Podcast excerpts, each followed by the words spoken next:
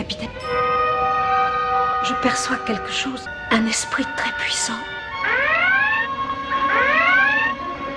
Nos détecteurs enregistrent un phénomène étrange. Il vaudrait mieux. Faites taire cette maudite sirène Déclenchez l'alerte jaune Ouvrez les fréquences d'appel. Fréquence ouverte. Ah, bonjour tout le monde. Euh, j'ai fait un code 18 en arrière de mon écran. J'ai oublié de partir des audios pour que tout le monde puisse entendre ce qui se passait, et ainsi de suite. Fait qu'on faisait un podcast, mais pas d'audio. Tout le monde voyait juste les images. Bon, ben aujourd'hui, on va aller notre 18e podcast. On va recommencer. Salut Stéphane. Bonjour tout le monde. Qui s'est pogné en fin de webcam? Euh, salut euh, Belgarat. Toi, il faut que tu pognes une webcam en passant? Je sais. Salut. Euh, Mets-toi un push to talk, s'il te plaît. Tu fais du retour de son. Merci. Puis, salut Véro. Euh, comment ça va? Je vais bien, et vous, messieurs? Très bien. Toi, Steph? Ça va. Toi, Belle? Très bien. Bon, Ah OK. non, appelle-le pas, appelle-le pas Belle parce que je pense juste après ça aux princesses. Euh, dis tout son nom parce que c'est pas une princesse. ouais. Comme vous pouvez voir, on a changé l'interface pour nos podcasts. Euh, maintenant, ben, c'est à ça que ça ressemble. Il va y avoir les caméras qui vont apparaître. En bas, on a des photos de tous les participants généraux qui sont presque toujours là. Donc aujourd'hui, les sujets des popos, du popo, pardon, ça va être Star Trek original de saison 1, épisode 7, What Our Little Girl Made Of. Moi, je vais revenir sur l'épisode 5, The Enemy Waiting, parce que Mero, moi, Mero, Véro m'a fait penser à quelque chose. Après ça, on va parler d'un personnage de Marvel qui arrive dans Star Trek. Euh, Discovery, pardon. Puis Stéphane, toi, tu vas nous parler de... Comme la semaine passée, j'ai plusieurs petits sujets en fait. OK. Puis toi, Véro, tu vas nous parler de... Moi, je vais vous parler des coûts de production de, des jeux, et, ben, de développement, de marketing, et combien que peut coûter euh, certains jeux. Euh, les prix, des fois, c'est assez surprenant. OK. Puis toi, Micha, tu vas nous parler de... Euh, moi, c'est d'un nouveau jeu qui est sorti le 30 janvier qui s'appelle euh, Trailmaker. OK. Euh, on va parler aussi de ce- on va parler aussi de The Elder Scroll Online. Euh, on va parler de euh, des informations qu'il faut supprimer sur Facebook.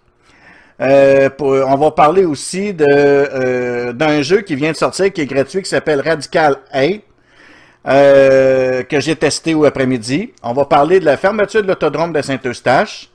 On va parler de tatou et d'augmentation mammaire. Je viens de voir Stéphane rire. Je comprends pas pourquoi l'augmentation de ma mère, mais euh, ok, c'est parce que je suis là. Non, non, tu vas voir. On va parler Ah, après ça de la tuerie de la mosquée, pour ou contre la diffusion des images. Fait qu'on va commencer par euh, Star Trek. Euh, non, avant tout, pardon, je voudrais faire un petit quelque chose. Euh, tout le monde sait que mon beau-frère, il est atteint d'une maladie incurable. Il, est en- il a été opéré il y a certain temps pour un cancer euh, de- du poumon. Ils ont enlevé une partie de poumon. Mais euh, il pensait qu'il avait réussi à le guérir et tout ça, grâce à ça. Ils se sont rendus compte qu'il y a une partie de cancer qui est tombée dans son estomac ou dans son ventre, quelque chose comme ça. Donc, avec tous les dons que je voulais dire merci à tout le monde, tous les dons qu'il a reçus. J'ai réussi de- pour se déplacer le 9. euh, il est parti le 9 pour Cuba pour aller suivre un traitement à, à l- d'un hôpital à Cuba avec des spécialistes euh, là-bas, puis ils vont vérifier voir s'il peut être opérable pour y enlever complètement son sa tumeur ou quelque chose comme ça. S'il n'a pas fait des branches, puis c'est pas étendu non plus. Mais le traitement, c'est un traitement à base de venin de scorpion. Donc, euh, euh, je voulais vous dire ça, qui est parti pour une semaine, pour un traitement, fait qu'on va lui souhaiter la meilleure chance qu'il lui faut. On va lui envoyer des ondes positives, puis on va espérer qu'il va revenir un petit peu plus en santé, puis que sa, sa vie va durer plus longtemps. On va, on va, on va espérer. Donc, euh, y a-t-il quelqu'un qui voulait dire quelque chose là, pour lui? Euh, Ben, la meilleure des chances pour lui. Ouais, c'est ça. Moi aussi, euh, je te souhaite la meilleure des chances, puis on va espérer que ça, ça fonctionne et que ça puisse prolonger ta vie le plus possible. Pareillement. Merci. Donc, euh, bonne chance à toi, Marc. Je sais pas si tu vas voir la vidéo à partir de Cuba, mais tu vas sûrement voir la vidéo en revenant, donc euh, en espérant que tu vas apprécier les petits messages qu'on t'a fait. Donc, euh, aujourd'hui, on va parler de Star Trek original saison 1, épisode What Are Little Girl? Euh, D'habitude, euh, Stéphane va nous faire un résumé, fait qu'on va laisser Stéphane nous faire son petit résumé. OK, bon, en fait, euh, résumé. Euh, dans le fond, on ne sait pas trop exactement pourquoi au début, mais ils s'en vont pour essayer de retrouver un scientifique euh, sur une planète. Puis ça fait comme cinq ans qu'ils ont eu le dernier message. Euh, la planète, la surface est rendue vraiment trop froide, dans le fond, pour être habitable. Fait qu'ils ont comme pas grand chance, dans le fond, que de le retrouver vivant. Je sais pas pourquoi que personne n'était allé avant. Non. Ben, en fait, non, ils disent à un moment donné que d'autres étaient allés avant, mais qu'ils l'avaient pas retrouvé. Puis là, en fait, euh, ça se trouve à, à être le fiancé de. Voyons, parce que je Chapel. veux dire le nom de, de la Nurse Chapel. Catherine Et- Chapel. Et c'est ça, euh, une infirmière. Et c'est ça, dans le fond, euh, finalement, ben, ils essayent de communiquer avec la planète. Au début, ils n'ont pas de réponse. À un moment donné, au moment où ils pensaient que, bon, on n'aura pas de réponse, ben, ils finissent par avoir une réponse du docteur, justement, qui, cherchait. Et que là, ben, le docteur, il dit, j'ai fait des cou- découvertes vraiment euh, très intéressantes, puis dans le, mais, tu sais, je veux pas que tout le monde nécessairement trop euh, voit ça. Fait que, il demande au capitaine d'y aller tout seul. Fait que là, le capitaine, il dit, ben, il y a quelqu'un d'autre euh, qui pourrait y aller avec moi. Là, la, la nurse, elle, elle parle, puis là, il la reconnaît, puis ah, OK, c'est beau. Fait que là, ils descendent juste les deux euh, en premier sur la planète. Le, le docteur est supposé les attendre, mais il est pas là. Fait que là, ils font venir deux officiers de sécurité. T'es red shirt Évidemment. en plus. Ben, c'est ça, deux officiers de sécurité. Comme c'est Star Trek original, ben, c'est des red shirts. Comme Ils sont là pour mourir. fait que, fait que là, c'est ça. Dans le fond, euh, ils commencent à descendre dans les tunnels parce que ils laissent un des red shirts à l'entrée, puis ils descendent dans les tunnels avec l'autre. Et à un moment donné, ben, ils rencontrent l'assistant du professeur. Euh, sauf que là, le, le red shirt est en arrière un peu, puis à un moment donné, il tombe. On ne sait pas pourquoi, mais il tombe dans le trou. Fait que. Puis l'assistant a l'air un peu étrange aussi, parce que dans le fond, il connaît bien euh, la, Nurse Chapel en théorie, mais il a l'air comme un peu distant, puis pas vraiment content de la voir. Puis, tu vois, en tout cas, fait que là, ils finissent par se rendre en bas avec euh, l'assistant. Et dans le fond, euh, là, ils retrouvent finalement le professeur en question. Et il y a aussi une assez jolie femme qui est là. Ouh, oui. que là, euh, elles ne savent pas trop c'est qui, dans le fond, parce que c'est- elle était comme pas dans l'équipe euh, originalement du, du professeur. Fait qu'en tout cas. Ben, moi, je pense qu'elle était peut-être dans l'équipe parce qu'il faut pas oublier que euh, tu vas expliquer comment il se fabrique tantôt. Fait qu'il faut qu'il y ait. euh, Ouais, c'est vrai que s'ils l'ont fabriqué comme ça, effectivement, il fallait qu'elle soit dans l'équipe. Mais bon. Fait que là, c'est ça. Fait que au bout du compte, euh, ils finissent par euh, parler un peu avec. Puis, mais là, il ne dit pas exactement ce qu'il a découvert. Puis, mais là, à un moment donné, je me souviens plus c'est quoi qui arrive exactement. Ils prennent Kirk en otage. En fait, compte, parce que Kirk essaie de communiquer avec son, vaisseau. Puis ils prennent Kirk en otage. Puis là, ils essaient d'expliquer, grosso modo, euh, qu'est-ce qu'il essaie de faire jusqu'à temps qu'il essaie de s'évader. Puis que Ruck, le géant qu'on pourrait dire, il est big en estique, arrive. C'est à peu près ça que, que t'as oublié, je pense, ce bout-là. OK. Puis là, en fait, c'est ça. euh, Kirk, il finit par tirer euh, l'assistant, puis s'apercevoir que c'est un androïde. C'est ça. Fait que, euh, mais là, après, ben, c'est ça, le professeur essaie d'expliquer euh, ses, ses raisons, puis, mais bon, ça marche plus ou moins. Fait qu'il finit par faire une copie de Kirk. Mais la façon de faire la copie, c'est que, bon, c'est sûr que ça, ça va avec l'époque, là. Aujourd'hui, il trouverait peut-être des effets spéciaux mieux que ça. Ah ouais, ouais. Ils sont sur une espèce d'affaire... euh, Une plateforme d'un ronde. côté, une plateforme ronde. D'un côté, ils mettent Kirk. De l'autre côté, ils mettent une espèce de. Je sais pas trop quoi, là. Ça a une forme vaguement humanoïde, un petit peu, mais à peine, là. En espèce de mousse, ou on sait pas trop, là. Qui est comme le, le moule de base euh, pour euh, faire les androïdes. Et là, bon, évidemment, ça se met à tourner, puis euh, à un moment donné, ben c'est ça. Il y a un double de Kirk Android. Qui apparaît là, comme il- par magie. Là, il, lui tra- Ouais, il on transfère- ça, oui.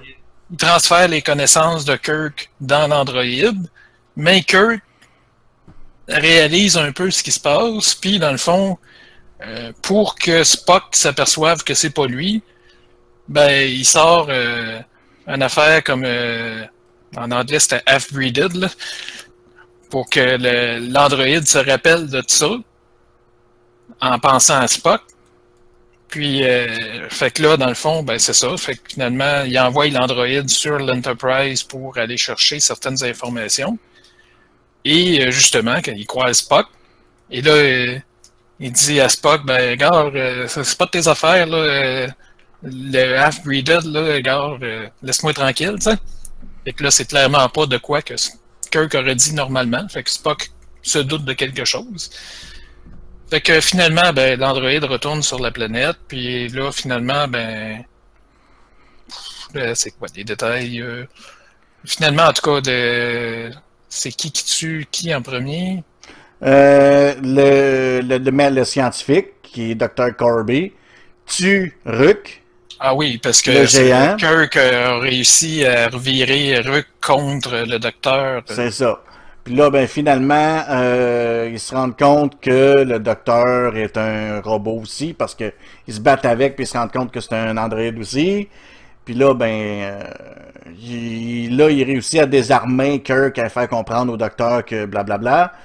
Ils réussissent à désarmer, puis en fait compte, le, le, le, le- le- hum, voyons, la sexy demoiselle Andrea euh, arrive devant le médecin, elle l'embrasse, puis pow! Il désintègre les deux. C'est comme ça. Fait que toi, tes impressions sur l'épisode? Ben, en fait, c'était un épisode encore là, euh, un sujet classique un peu de la science-fiction, de, de transférer euh, des humains dans un corps robotisé. Loufoque un Euh, peu aussi. Ben, loufoque. Ça dépend, là, mais bon. Mais, tu sais, c'est- comme je dis, c'est de quoi qui est assez classique. euh. Puis, dans le fond, ben, c'est ça, c'est comment que ça peut mal virer, justement, euh, ces affaires-là. Parce que, tu sais, à un moment donné, est-ce qu'un humain qui se fait transférer dans un corps robotisé va vraiment garder, entre guillemets, son âme? Est-ce qu'il va vraiment rester humain ou s'il il va perdre une partie de son humanité? Dans le processus? Fait que sûr. là, c'est un peu ça qui arrive avec le docteur, là, dans le fond, en réalité, qui a un peu perdu son humanité, là, tu sais, parce que dans le fond, euh, là, euh, Ruck a tué les deux euh, gardes de sécurité, puis ça ne dérange pas plus que ça, là, dans, dans le fond, là. Alors que normalement, c'est un médecin à la base, et que, bon, il n'aurait jamais tué quelqu'un. Fait que, dans le fond, il a comme un peu perdu de son humanité en, en étant transféré dans, dans le robot en question. Fait que c'est ça, c'est un peu l'histoire classique. Ben, tu vois, moi, Sinon, euh, un autre petit détail que je sais pas. je- moi, il me semble que Ruck, il ressemblait à. Voyons comment il s'appelle. euh, le celui le- qui, qui sert euh, Roxana Troy. Ah oui, euh, Monsieur Holmes. Monsieur Holm. Il me semble qu'il ressemblait. Mais, mais, ça, mais ça, ben, c'est peut-être lui, on remarque bien. Ben, je sais pas, là, parce que là, euh, c'est quand même euh, bien des années là, entre les deux. Là. Ouais, mais ça peut être le même Il me acteur. que euh, Barry ressemblait de. Puis même le, le- le visage, la façon qu'il l'avait maquillé, là, ça ressemblait. J'avoue que ça ressemble pas mal. Moi, j'ai à peu près les mêmes observations que toi. J'ai pensé juste à la même affaire, justement, à M. Holm aussi. J'ai fait qu'ils sont grands pas mal les deux. Euh, j'ai à peu près les mêmes euh, observations, mais moi, quand je regarde des épisodes, parce que moi, je suis un fan, puis je les écoute inconditionnellement, j'en finis une, puis euh, je n'en repars d'un autre, fait que euh, je finis une saison, je pars d'un autre, puis quand j'ai tout fini une saison, je recommence à zéro. Donc, tu sais, j'arrête jamais de les écouter. J'ai- J'aime ça, mais là, ce coup-là, vu qu'on fait du podcast sur Star Trek, je me suis dit, tiens, je vais y aller plus en profondeur.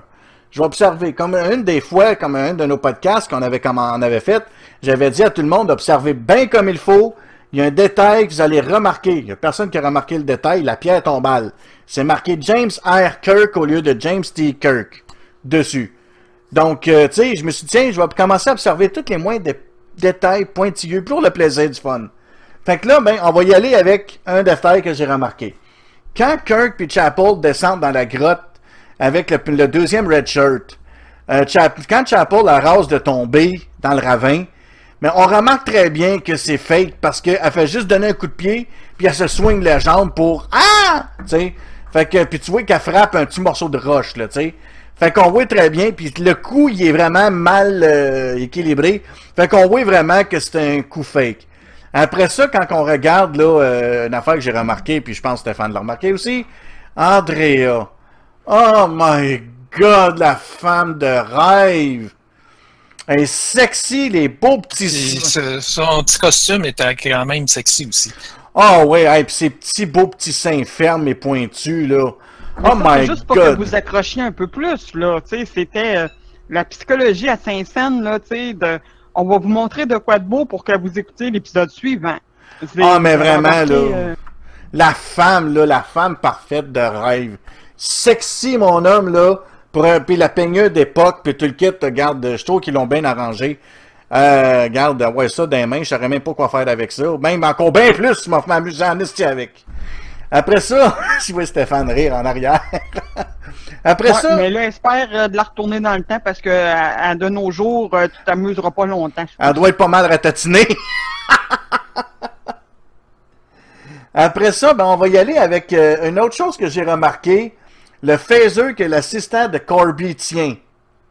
C'est encore un phaser qui vient de l'épisode pilote. Ouais, je devais remarquer celle-là. Euh, après ça, Ruck, euh, ben lui, il a pas grand chose à dire. Il est grand en maudit, je vois le vert. Euh, mais on va y aller avec quelque chose qui me fait rire. Je sais pas si on me souviens pas si on dit stalactite ou stalagmite quand c'est accroché dans les airs, puis que ça pointe vers le bas. J'oublie tout le temps les, des deux. Mais c'est quand Kirk ramasse ça, on dit la façon qu'il tient, on dirait qu'il tient un gros pénis.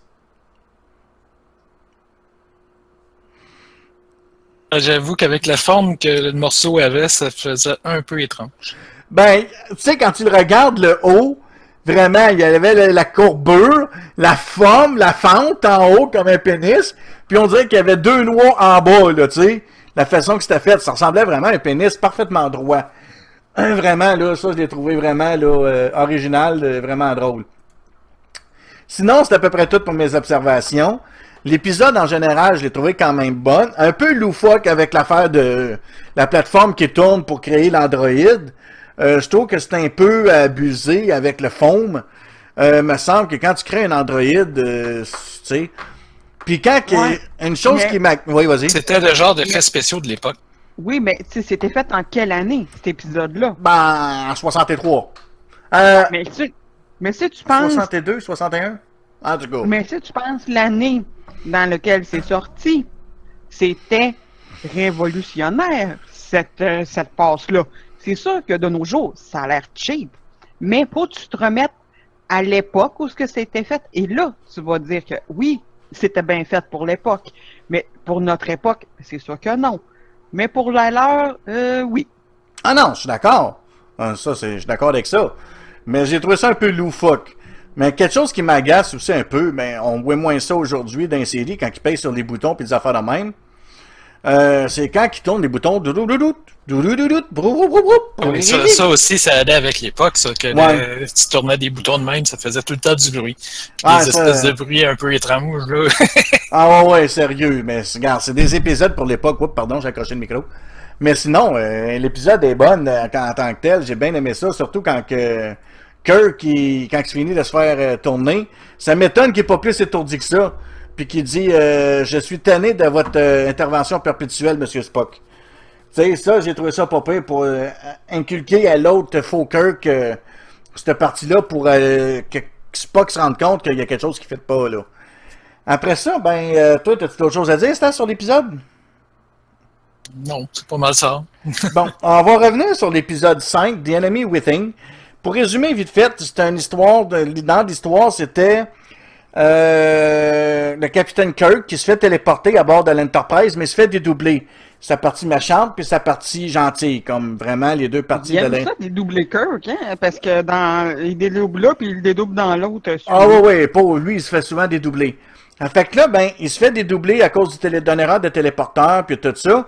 Mais il y a les hommes à ce- sont coincés sur la planète, puis la planète peut aller jusqu'à moins 150 degrés. Fait qu'ils sont en train de se faire euh, congeler là. Puis là, ben, les téléporteurs, ils peuvent pas utiliser les téléporteurs, mais je me suis rendu compte d'une connerie. J'ai fait, c'est quoi qui est l'affaire? Quand je parlais avec Véro, parce que Véro m'a posé des questions, que- qu'est-ce combien de navettes qu'il y avait par vaisseau euh, d'Enterprise? Que là, je me suis dit, ouais, mais pourquoi qu'ils n'ont pas été cherchés avec une navette, gang d'abrutis? Ils ont des navettes, ils ont la Galiléo, puis il y en a une autre, là. Bon, ça y est, j'ai une, inv- une invasion. Fait que là, je me suis rendu compte de tout ça. J'ai fait, pourquoi ils n'ont pas été cherchés qu'une navette? Tu sais, c'est ridicule, là. Pourquoi qu'ils n'ont pas pris la navette? Ils auraient pu carrément envoyer que des hommes chercher les, les autres au sol avec une navette, là. Au lieu de demander d'avoir euh, d'envoyer euh, du café avec euh, une corde, là, tu sais. Fait que j'ai trouvé ça. Parce que euh, Kirk était pas là pour leur dire, tu sais. ben, c'est ça. J'étais pas là à l'époque pour le dire. Fallait qu'il y ait une C'est situation d'urgence. Ouais. Qu'est-ce que tu dis, Steph? Fallait qu'il y ait une situation d'urgence. ouais, ben, situation d'urgence qui est un peu mal foutue, qui ont raté le coup. Quand Véro m'a fait penser à ça, hier, en, me posant la question sur les navettes, puis je montrais les nacelles de sauvetage par vaisseau, j'ai fait. Hein? Attendons une minute, pourquoi ils n'ont pas été chercher les gars ça, avec une navette en The Enemy Within? Fait que là, j'ai fait, ouais, quelque chose qui marche pas. Fait que euh, j'ai allumé à ce moment-là. Fait que c'était mon petit côté que je voulais revenir sur cet épisode-là. Euh, après ça, on va y aller euh, avec une autre affaire euh, que je parlais. On parlait d'un personnage de Marvel qui va prendre le rôle de Capitaine Pike. Laissez-moi deux secondes, j'ai, son nom, c'est Mount, c'est l'acteur Mount, son nom de est un peu... hein, Danson Mount, un des personnages de Marvel. Je sais pas qu'est-ce qu'il jouait là, mais il va jouer le Capitaine Pike. Je vais vous montrer c'est qui, peut-être vous allez le reconnaître. Ouais. C'est- Je euh, Monsieur Bidule ici en ce moment là.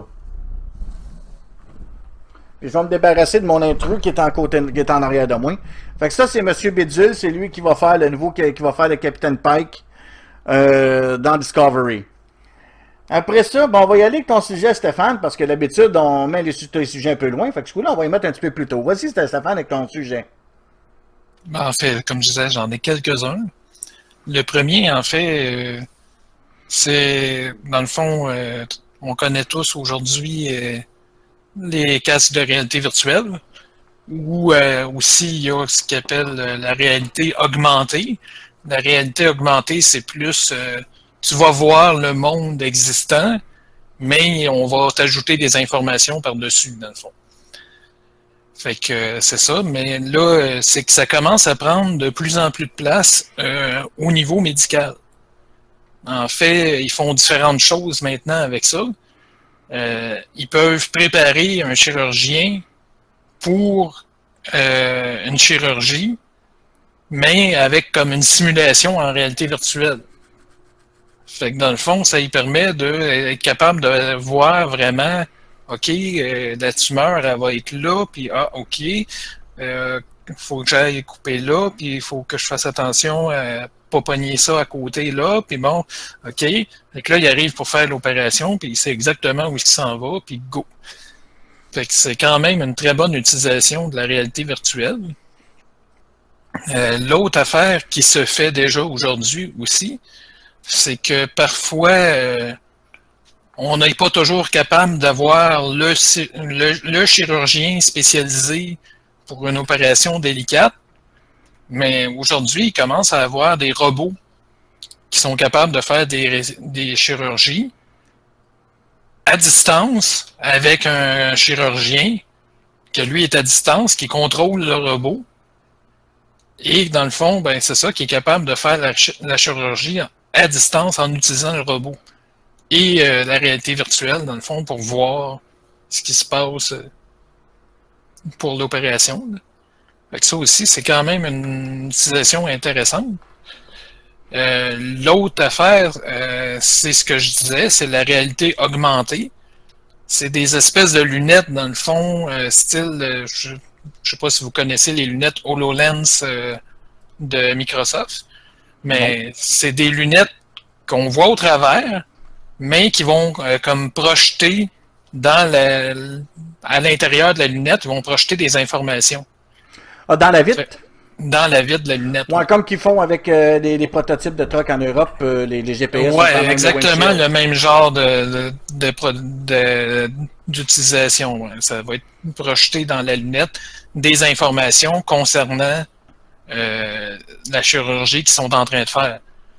Fait que là, ben, comme ça, ben, ils ont tous les détails, dans le fond, euh, déjà euh, visuel tout de suite, euh, sans avoir à regarder ailleurs pour être sûr que le cœur du patient est correct. Là, ils l'ont directement dans les lunettes, ils n'ont pas besoin de regarder le moniteur à côté.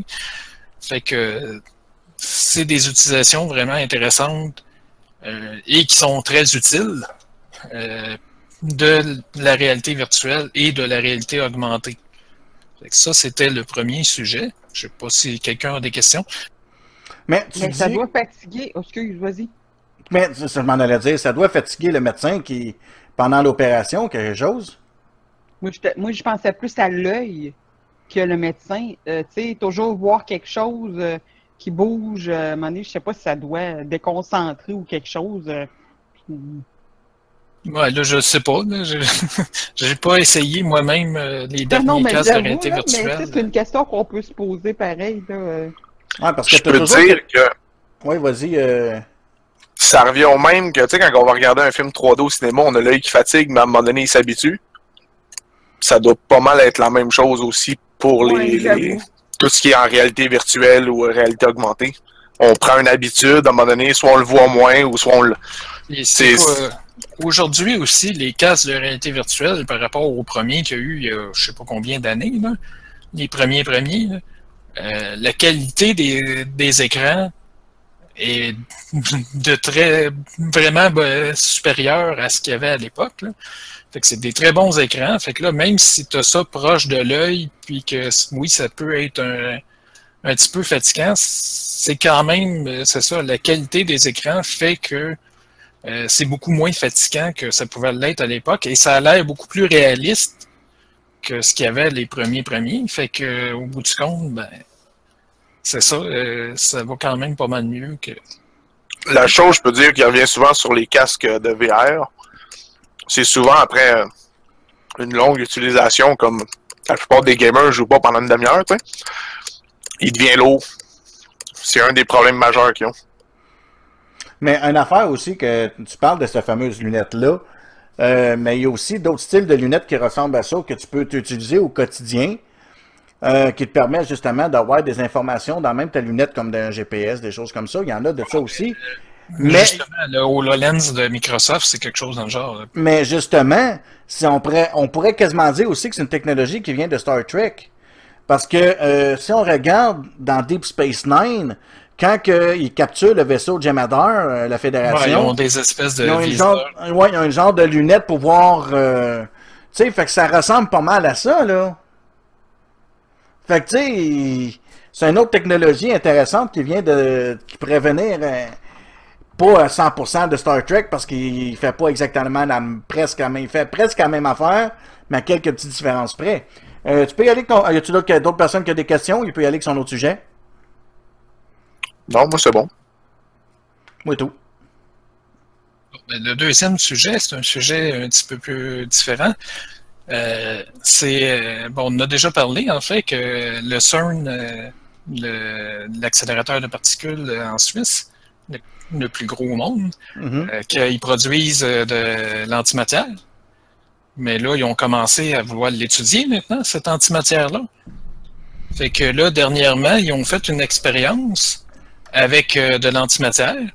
Ils ont pris des antiprotons, qui est l'équivalent du, proton euh, dans la matière normale. Ben, en fait, petite explication rapide de la base de la matière normale, dans le fond, est composée de protons, qui sont des particules chargées positivement, d'électrons qui tournent autour, qui sont des particules chargées négativement.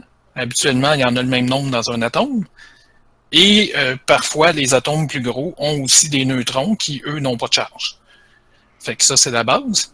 Mais maintenant, c'est qu'il y a la même chose du côté de l'antimatière, c'est-à-dire qu'il y a des antiprotons, mais qu'au lieu d'être positifs, sont négatifs. Et il y a des positrons qui sont l'équivalent des électrons et qui sont positifs au lieu d'être négatifs. Fait que c'est carrément l'inverse. Et là, c'est ça. Si tu mets un, proton et un, euh, un, électron, ça te donne un atome d'hydrogène. Fait que là, eux, ce qu'ils ont fait, c'est le contraire. Ils ont fait un, un antiproton avec un positron pour faire un, anti-hydrogène, si on peut dire. Et euh, dans le fond, ils ont étudié euh, le spectre lumineux de l'anti-hydrogène pour essayer de voir, ben, ça a l'air de quoi par rapport à l'hydrogène régulier. Ça, tu parles du CERN en Suisse, là, ils travaillent là-dessus, là. Oui, c'est ça. Et dans le fond, euh, ce qu'ils ont découvert finalement, c'est que le spectre lumineux émis par l'hydrogène ou l'anti-hydrogène, c'est exactement la même chose, en tout cas au niveau de précision qu'ils sont capables d'aller, qui est quand même assez précis. dans le fond, euh, la matière et l'antimatière, de ce côté-là, du moins, ont l'air de réagir exactement de la même façon. Ce qui, d'un côté, lui donne certaines informations, mais d'un côté, il aurait quasiment aimé mieux que ça soit différent, dans le fond, parce que si ça avait été différent, ben, ça leur aurait donné d'autres choses à chercher. Là, ben non, c'est pareil. Ah, OK. ah, c'est intéressant, pareil. Parce qu'on sait que le CERN aussi, il essaie de travailler pour il essaie de travailler aussi sa propulsion pour essayer de développer un nouveau système de propulsion pour les vaisseaux spatiaux.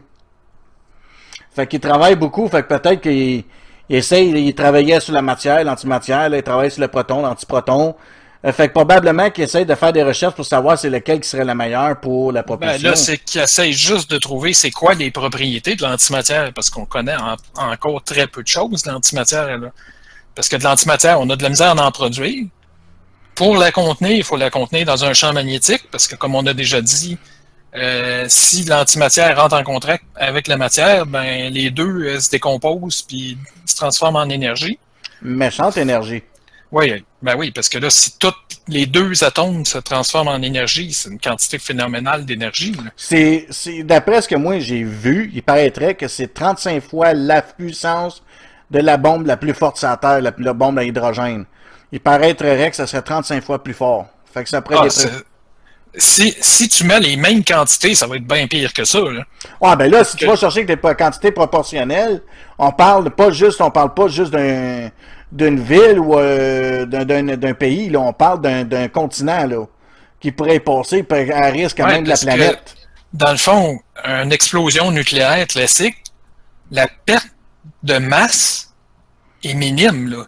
Parce que les atomes existent encore après. Là, il y a, ben, il y a deux types. Là. Il y a la fusion, que là, ils vont prendre, mettons, deux hydrogènes, les fusionner ensemble pour euh, faire. Euh, voyons, parce que je veux dire, le deuxième, tu sais. Moi, tout, je cherche, là, j'ai comme un blanc de moins. Plutonium. c'est l'hélium, il me semble. Non, non, plutonium, c'est bien gros. Ah ouais, l'hélium, ouais, ouais. C'est ça, c'est l'hélium. Ouais.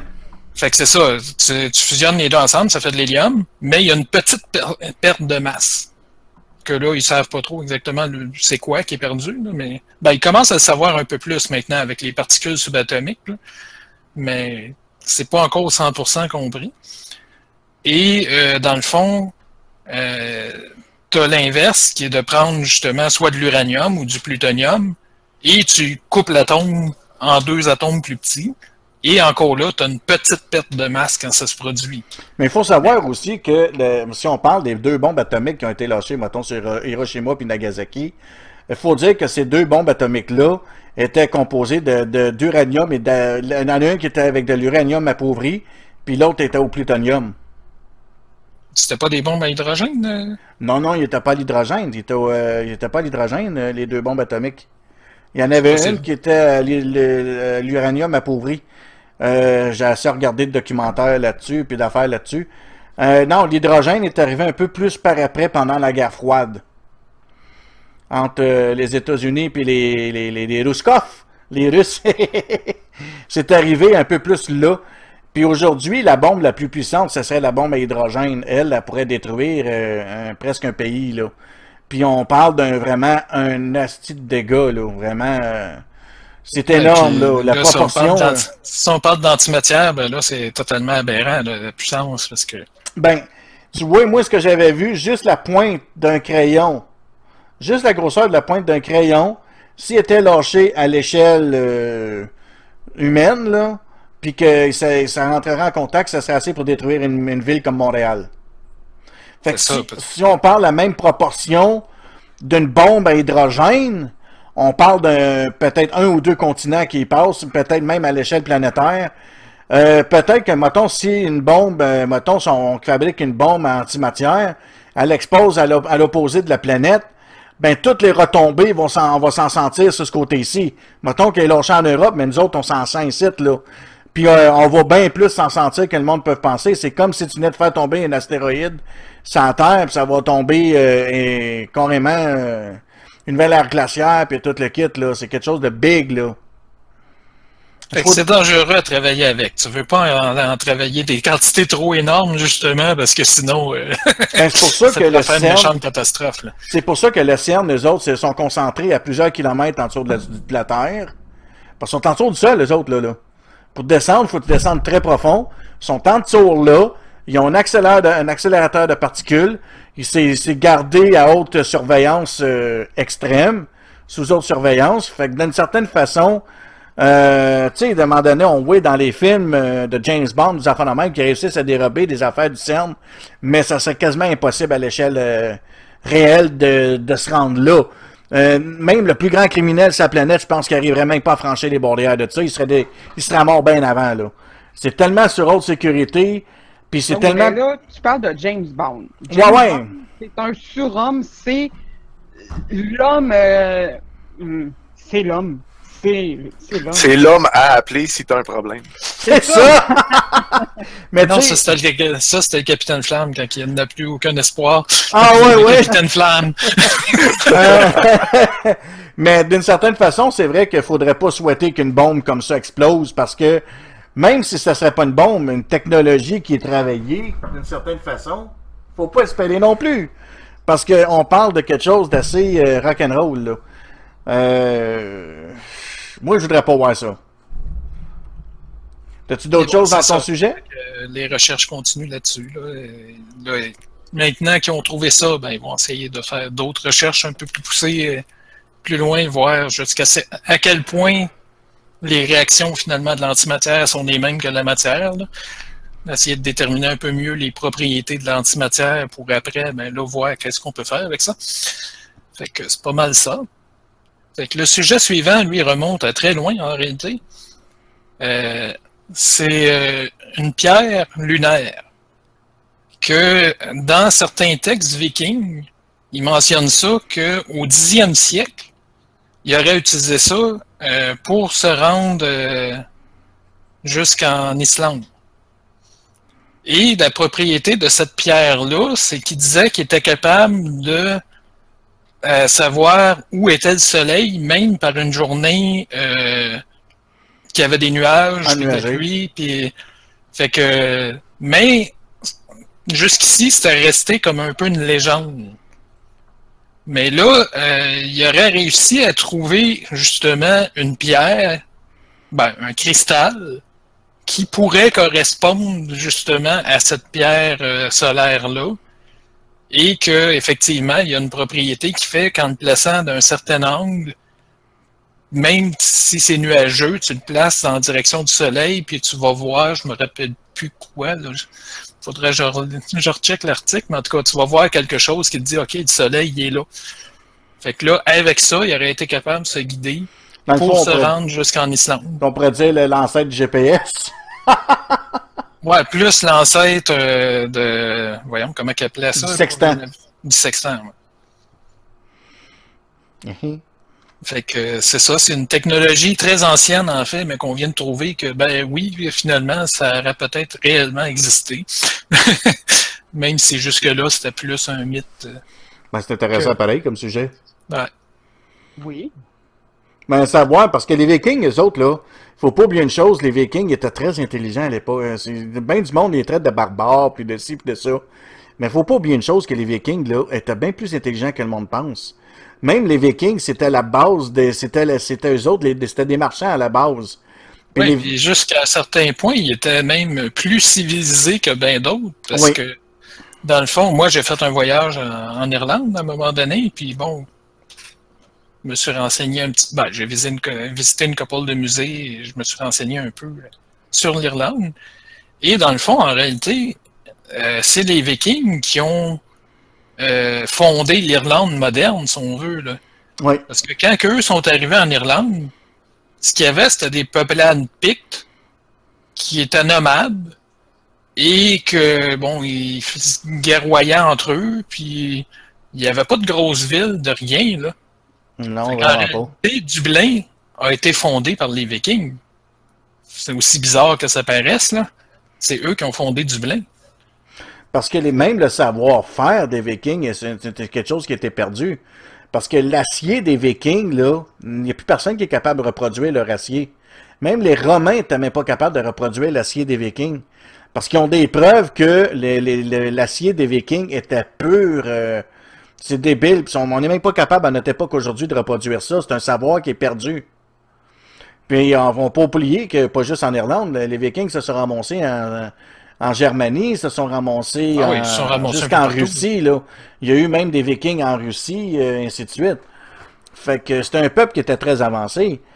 Euh, Est-ce que vous avez écouté la série Viking? Ah, Chris, euh, m'a dire une affaire, la série Viking est loin de ressembler à la vraie réalité des Vikings. Non, la, la série Viking, disons que oui, euh, Ragnar Lothbrok a existé, mais là, dans le fond, ils ont pris tout un paquet d'affaires euh, de plusieurs chefs vikings et ils ont tout mis ça à Ragnar Lothbrok dans un timeline très court. Là.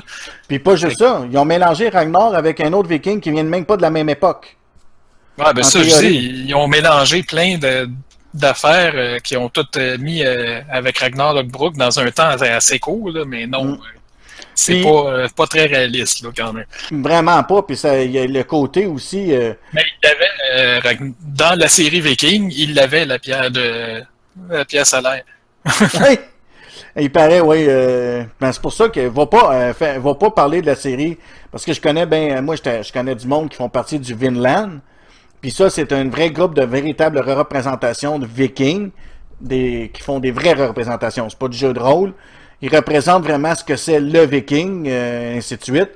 Puis quand tu leur parles de la série Viking, là, ils ont le goût de te planter le épées dans le corps.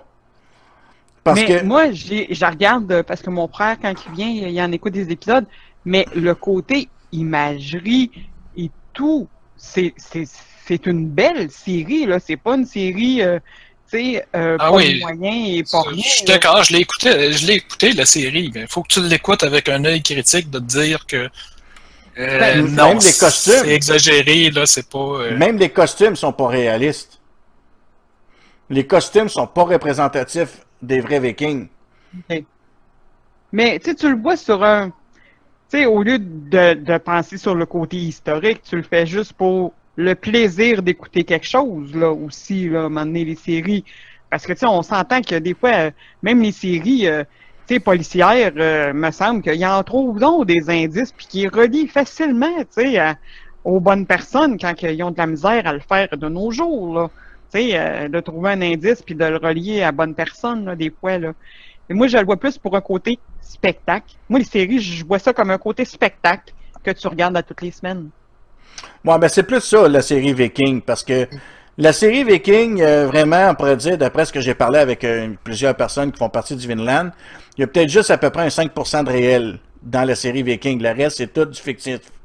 Le reste, c'est tout du bric-à-brac mélangé d'époque en époque. Les costumes sont pas représentatifs. Euh, Il y a rien de représentatif parce qu'il faut pas oublier une chose que tu vois des fois là, des simples guerriers avec des tuniques rouges. Vraiment rouge tapant dans série Viking, j'ai vu ça. Mais en fait compte, j'ai fini par apprendre qu'en réalité, c'est impossible.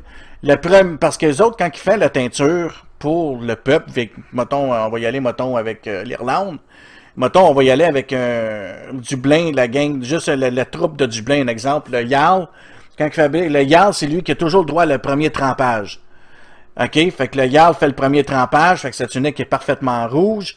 Après ça, tu trouves à voir sa femme, tu trouves à voir, puis ça, ça va dégradant. Fait qu'après ça, là, tu te ramasses là, dans le bas de la société avec un dernier trempage, puis le trempage, c'est que tu te ramasses avec un presque un rose, un rouge délavé. Euh, tu te fait que ça, ça fonctionnait comme ça à l'époque, les par trempage. Euh, le charcoal, le noir, c'était très peu commun. puis Tu vois beaucoup de noir dans les uniformes, dans les costumes, qui était très peu commun dans les civilisations.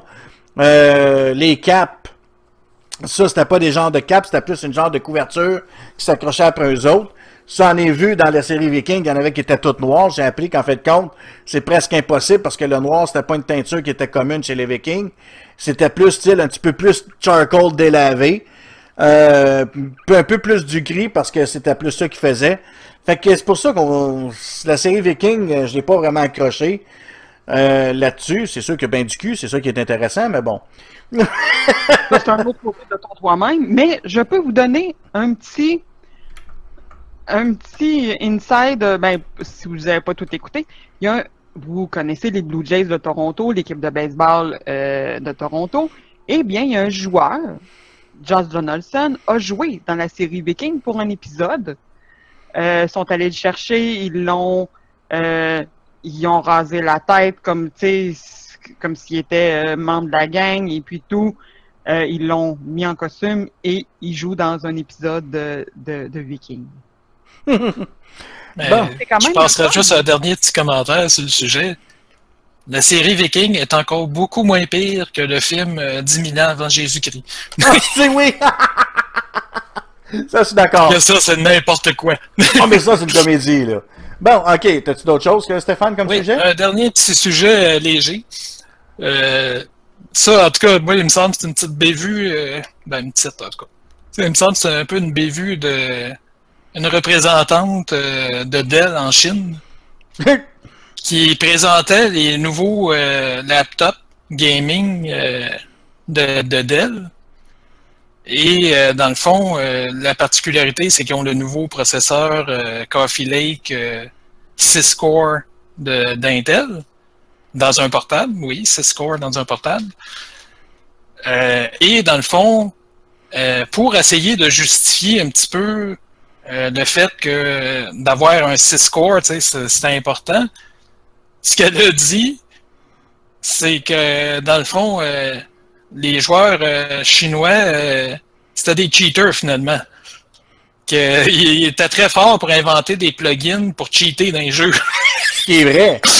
Ben peut-être, là, mais en tout cas, il me semble que c'est- c'est drôle comme façon de dire tu veux vendre un produit en disant au monde ça va vous aider à cheater dans les jeux. Ben, ils disent, souvent ils disent que les Asiatiques sont les plus euh, crinqués dans le gaming, puis parmi les meilleurs joueurs. Mais faut pas oublier, mais la plupart, c'est c'est tous des cheaters. Ils utilisent plein d'affaires pour, pour être les meilleurs. Juste dans League of Gay, là, League of Legends, comme on va dire. Euh, League of Legends, là, il y en a un, un, un joueur, là, c'est un Asiatique qui paraît que c'est le meilleur au monde. Mais en réalité, là, ils utilisent des plugins. euh, les Asiatiques, c'est des gros cheaters.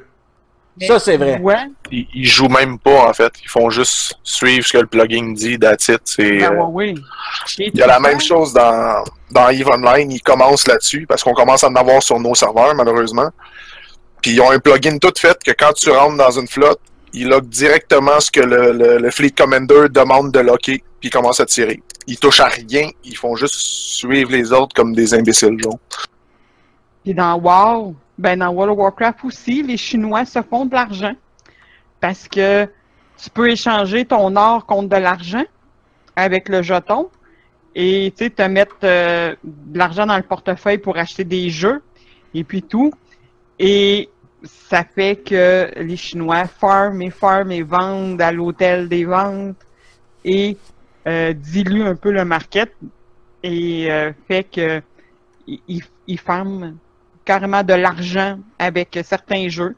Euh, une preuve avec World of Warcraft et bon, euh, plein de jeux, League of Legends et, et puis tout, euh, sont très forts dans ça. Non, ben c'est prouvé, même. euh, Ils en parlent pas beaucoup, mais tout le monde sait que les Asiatiques, c'est les plus grands cheaters de la planète. Que ce soit les Coréens, les Chinois, je les Japonais. ça-. Moi, je trouvais ça quand même un peu étrange comme une personne officielle de Dell là, qui utilise ça comme point de vente. ben, dans le fond, dans un sens, c'est quelqu'un qui veut avoir la même affaire que les Chinois qui cheat vont être portés à l'acheter. C'est ce qui est le pire là, quand tu y penses. Non, ben là, c'était une présentation qui a fait. euh, C'était Oui, une mais- représentante chinoise qui faisait une présentation en Chine. là. Ben, Ouais, mais- dans le fond, on voulait dénoncer ça peut-être d'une certaine façon. Moi, j'avais Non, pas non, ça non, le non. début. De la, non, non, de la manière que le, le texte euh, dit, là, non, non. C'était vraiment. C'était un des avantages, dans le fond, d'avoir 6 cores. Probablement parce qu'avec 6 cores, dans le fond, justement, tu as deux cores de plus qui peuvent s'occuper, euh, justement, des plugins de cheat, sans affecter le jeu. C'est fou, euh, tiens. Euh, bon, la dernière fois, j'ai demandé au monde de se faire le devoir, d'aller chercher quelque chose. Je ne l'ai pas mentionné au début parce que je voulais faire une surprise. Tout le monde sait que tout le monde connaît le cosplay. Donc, euh, euh, il y a une affaire aussi que les gens, il faut qu'ils euh, faut qu'ils savent d'où ce qui vient le cosplay. Dans les années 60, quand la série Star Trek a été abandonnée, après la saison 3, parce que ça, fait, flop, ça commençait à faire un flop, ben, ils ont décidé de... plusieurs autres postes de télévision, ils ont décidé d'aller acheter la licence pour distribuer la série. Puis ça a amené une nouvelle génération de Trekkies dans les années 70. Faut pas oublier qu'en 79, il y a eu le premier film qui est sorti de euh, Star Trek, qui s'appelle Star Trek The Motion Picture. Mais ensuite, il y a eu après ça. Euh, désolé, j'ai eu un, un ting. Euh, Puis moi, eu- je t'ai envoyé mes photos de cosplay. Ok, je vais les présenter différemment, les tiennes. Après ça, il y a eu qu'est-ce qu'on appelle, il aurait fallu que je me les envoie plus tôt parce que j'avais déjà monté tout le système. Dans, en 72-73, c'est là qu'ils ont commencé à distribuer euh, les publications, euh, pas les publications, les, euh, les ben, à- ben, à publier les séries, à les republier, c'est les repasser en rediffusion. Puis c'est ça, comme je dis, ça a une nouvelle génération. Puis il y a eu la première, toute première convention Star Trek. Et la toute première convention Star Trek, il y a des gens qui sont arrivés déguisés en Star Trek. Donc, d'une certaine façon, euh, c'est là que c'est ça qui a amené aujourd'hui ce qu'on connaît du cosplay à la Star Wars, euh, euh, aux animations, des affaires comme ça. Mais l'origine du cosplay vient de euh, Star Trek. Euh, je vais vous montrer, je vais vous montrer les vidéos que ma- pas les vidéos, les photos que Véro m'a envoyées.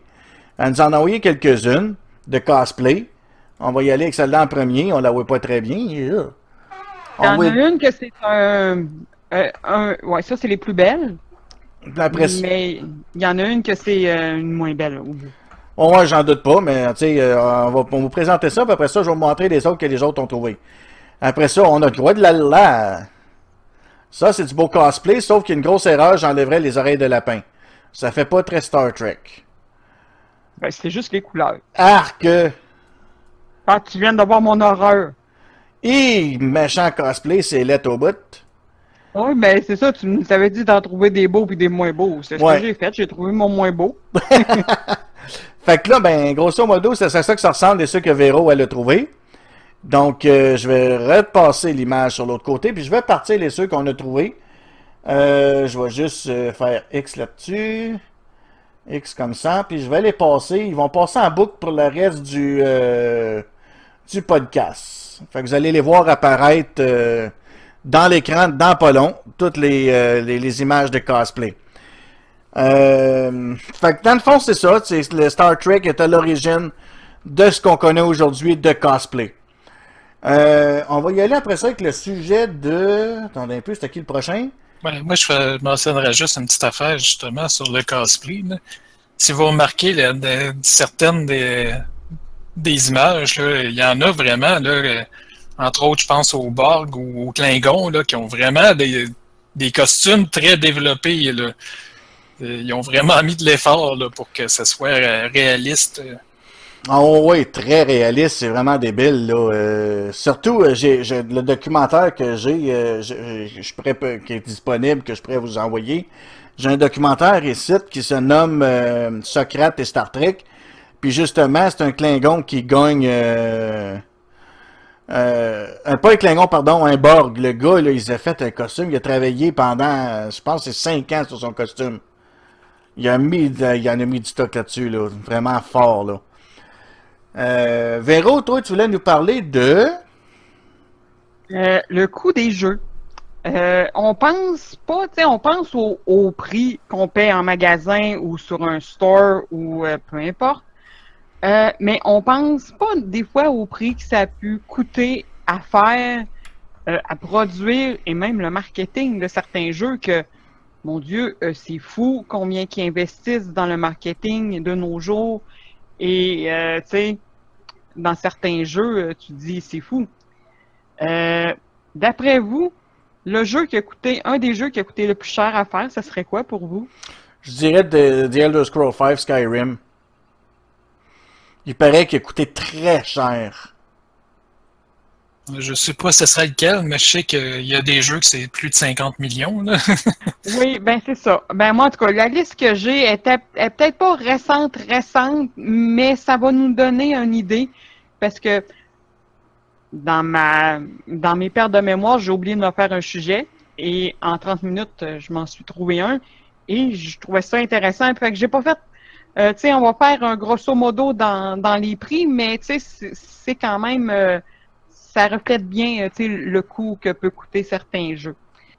Si on pense à un jeu sorti en 2013, qui fait quand même 5 ans et qui est encore joué par beaucoup de personnes, Grand Theft Auto 5 aurait coûté juste en développement entre 130 à 140 millions de dollars, qui est quand même, je trouve, beaucoup, mais qui a rapporté, et euh, en marketing, c'est entre 70 à 110 millions qui ont investi dans le marketing pour un jeu. Je trouve que c'est beaucoup de marketing pour un seul jeu. Et il y en a que c'est pire, là.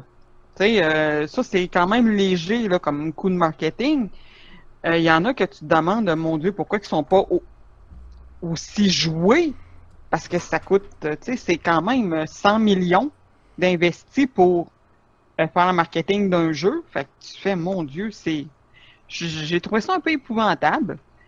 Euh, après ça, euh, Call of Duty Modern Warfare 2 aurait coûté un petit 50 millions à faire, mais un 200 millions en marketing. Ouch! Oui, Je sais pas, mais me semble que ça m'étonne pas de cette compagnie-là. c'est Activision. J'ai oublié de dire, euh, j'aurais pu dire au moins l'éditeur, c'est Activision pour Modern euh, Warfare 2. Euh, mais, tu sais, c'est fou, là. Quand tu regardes ça, tu fais, mon Dieu. Et après ça, je sais qu'il y en a que si vous n'êtes pas fanatique de ce genre de jeu-là, mais les Final Fantasy, euh, c'est une série que j'ai joué et que je jou- rejouerai encore. J'installerai mon PlayStation 1 pour jouer à certains Final Fantasy. D'après vous, c'est- c'est lequel qui a coûté le plus cher? Je dirais le 10, moi. À ce que j'ai entendu. Mais moi, j'étais un Le- fan du 8. Fait que ça, mon, mon 8, là, c'est mon préféré. Eh bien, Final Fantasy VII, qui est sorti en 1997, a coûté 45 millions à faire et qui ont investi un 100 millions en marketing. Tabarnak. Euh, Pour un jeu de 97, euh, ça fait beaucoup d'argent, je trouve, là. Tu sais, aujourd'hui, tu dis, OK, 100 150 millions, c'est rien là. Il y a des films qui coûtent ça à faire. Puis ils sont plates, en plus. Tu sais? Mais là, tu dis, c'est un jeu. Euh, tu sais, puis que quand tu regardes, tu sais, on jouerait au set de nos. Ben, pas la version remixée, là, mais, euh, tu sais, tu fais, oh mon Dieu, c'est c'est quelque chose, là. Après ça, il y a des Assassin's Creed aussi qui sont sortis en 2014, qui ont coûté dans les autour à peu près de 140 millions à faire euh, production et marketing. Ça a coûté si cher que ça pour des jeux poches. Il y en a que, tu sais, ils vont te, te contredire euh, comme n'importe qui. Euh, un euh, aussi que qui est encore en développement, c'est Star Citizen. Je sais pas si c'est Ouais. comme jeu. Moi, je sais c'est quoi. Moi, j'ai investi Oui. dedans. Il est, pas aussi, prêt, il, est pas malheureusement. prêt, il est pas prêt de sortir. Enfin, puis je pense pas qu'il va finir par sortir. Bon, je pense qu'il sortira jamais. Ils sont rendus à une version Alpha 3.1. Alpha 3.1. Et ils ont déjà gaspillé 180 millions en développement. Le problème, c'est que pour ce jeu-là, ils attendent toujours. Ah, ben, une nouvelle technologie. Ben, on va, on va utiliser, on va commencer à utiliser ce nouveau moteur-là.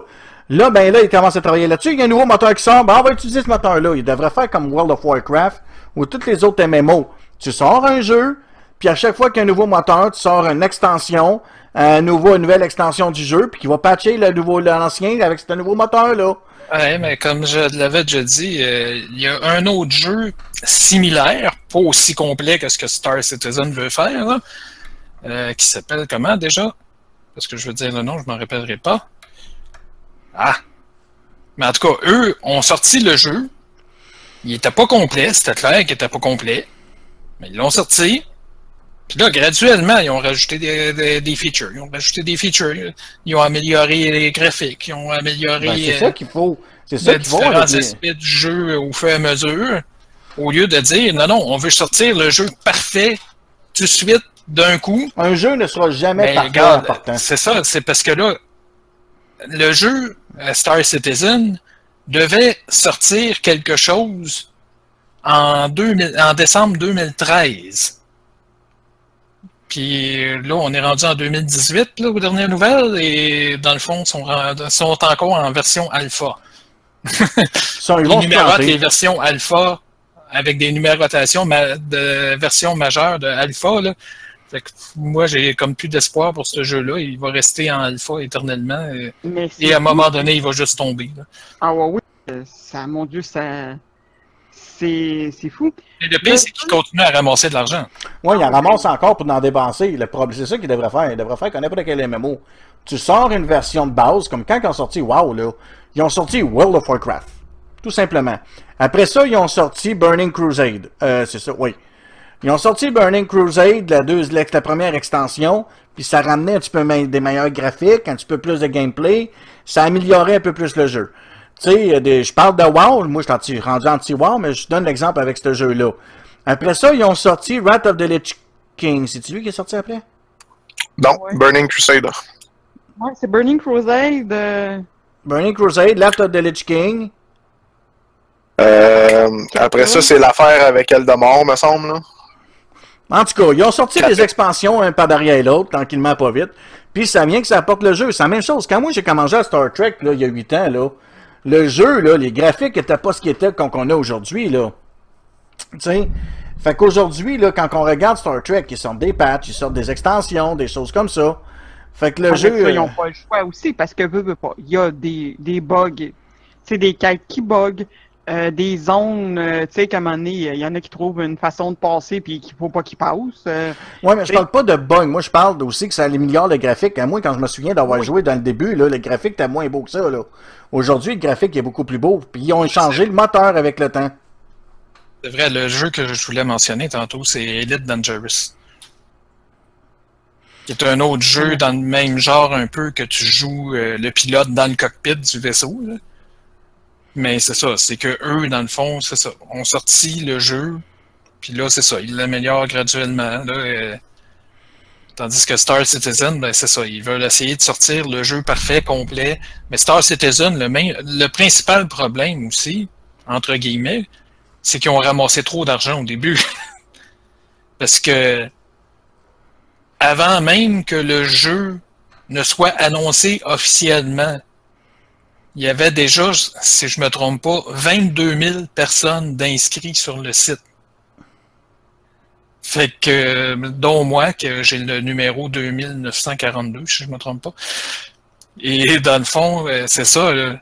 Fait que là, tu t'imagines, là, le, le jeu est même pas annoncé officiellement. Il y a du monde qui ont trouvé par hasard que ah, il y a des infos quelque part qui ont leaké sur ce jeu-là, puis là, ça s'est ramassé sur le net, puis là, euh, du monde qui ont vu ça. Ah, quoi? Puis, dans le fond, euh, le jeu est dirigé par euh, Chris Roberts, qui était le créateur des jeux Wing Commander des années 90 qui a été une série qui était très populaire et qui, à l'époque, avait des graphiques vraiment impressionnants.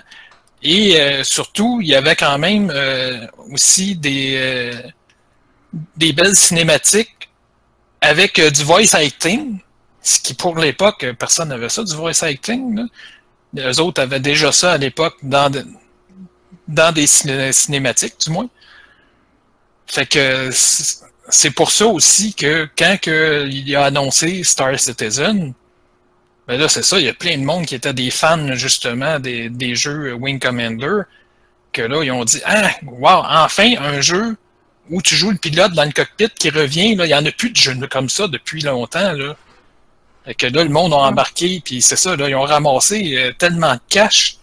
Ils voulaient 2 millions, puis ils ont ramassé, je me rappelle plus du chiffre exact, là, mais plus de 50 millions. Mais Dans la campagne initiale. 180 millions juste de Oui, parce que là, ils ont continué à en ramasser après, là, parce que. Puis, tu sais, moi-même, euh, je me suis fait embarquer un peu là-dedans, parce qu'au début, OK, j'ai acheté un premier vaisseau. Mais là, à un moment donné, tu sais, à toutes les semaines, je sais pas s'ils le font encore. Je pense que oui. Il y avait comme une espèce d'émission, tu sais, qu'il disait, bon, OK, le- qu'est-ce qu'on a fait ce- cette semaine comme développement, qu'est-ce qui s'en vient, puis, tu sais, il y avait vraiment le tour, là, de passer ça, là, pour euh, t'encourager à continuer. Moi, euh, je pense que d'une certaine façon, ils sortent le jeu, mais je pense d'une certaine façon, l'argent aussi, ça va dans les poches du gars. Mais, tu sais, ça me fait penser un peu aux petits jeux qu'on joue sur Facebook ou sur nos cellulaires, qui demandent, bon, paye un petit 5,99 pour des diamants pour avancer plus vite, là, tu sais. Ça me fait penser à ça. Je... Puis, tu sais, au début, c'est de ça que je voulais parler, des petits jeux sur Facebook. Combien que ça peut coûter, puis combien qu'il y en a qui ont gaspillé. Mais après ça, je, je le ferai une autre semaine. Mais, tu sais, ça revient à ça, là. Parce que, tu sais, justement, j'ai acheté un petit jeu. Je me suis acheté euh, 10 piastres de petite cochonnerie sur un petit jeu, puis là, ben, je me suis fait dire, ben, tu triches. Tu sais, fait que là, tu fais, OK. Mais c'est ça, ça revient un peu à ça, là, tu sais, c'est... euh, Puis, un autre des jeux, on a regardé la semaine passée euh, le trailer de Red Dead euh, Redemption 2. Euh, le premier Red Dead a coûté, en 2010, entre 80 et 100 millions à faire. Mais ça leur a pris 8 ans faire une suite, c'est quand même beaucoup, beaucoup de temps, je trouve, pour une suite. Euh, un, Activision, ils aiment ça gaspiller de l'argent, eux autres. Parce que quand on regarde euh, les éditeurs, là, Activision, euh, le jeu Destiny qui est sorti en 2014 en- avec par le développeur Bungie, c'est 140 millions de coûts de développement et de 360 millions de coûts de marketing. Ça fait euh, de l'argent, ça, là. là. C'est un total, de, 100 de 500 millions, là, qui est gaspillé, là, pour un jeu que, ils en ont sorti un deuxième. tu sais, euh, mais c'est c'est fou, l'argent qui peut être mis, justement, sur certains jeux, et qu'on se dit, euh, aïe aïe, c'est fou, là. C'est quelque chose. Euh, le jeu Deadpool, qui est sorti en 2013, encore par Activision, l'éditeur, et que le développeur, c'est iMoon Studio, ben c'est un beau 100 millions. Tu sais? Ça fait... euh, un jeu que je connais pas, Disney Infinity, pour ceux qui ont des enfants vont peut-être connaître, mais ça aussi, c'est un 100 millions qui a été euh, investi pour un petit jeu. Euh, Défiance, un 80 millions. Hey, Pokémon Rouge et Bleu, qui date de 96, que j'ai jamais joué. Je ne sais pas si vous avez euh, osé jouer, mais c'est un 50 millions. En 96, 50 millions, euh, je trouve que ça fait des sous, là. Juste pour des Pokémon. Oui, oui. Final Fantasy 13, comparé au 7, ben c'est 65 millions qui étaient. Tu sais que ça fait, tu fais, mais mon Dieu, euh, les bases ont été faites sur le 7, mais euh, tu sais, tu tu fais, OK, c'est t'as investi moins, la moitié moins pour, tu sais, euh, un autre qui est, qui est beaucoup plus évolué, là. Fait Ça que- m'étonne que t'aies pas Skyrim dans la liste parce que c'est un des jeux qui a coûté, euh, qui a rapporté le plus de prix depuis 2011. Ouais, mais parce Ils n'ont là- jamais été déclassés. Non, mais c'est parce que là aussi, c'est peut-être pas une liste récente, récente, parce que dans le temps que j'avais, je me suis trouvé une liste que je vais me tenir à ça, et comme j'ai dit au début, il y en a peut-être les nouveaux euh, qui sont plus... Qui, moi, ça va jusqu'en qua- en 2014, à peu près ce que j'ai, Skyrim date de 2011.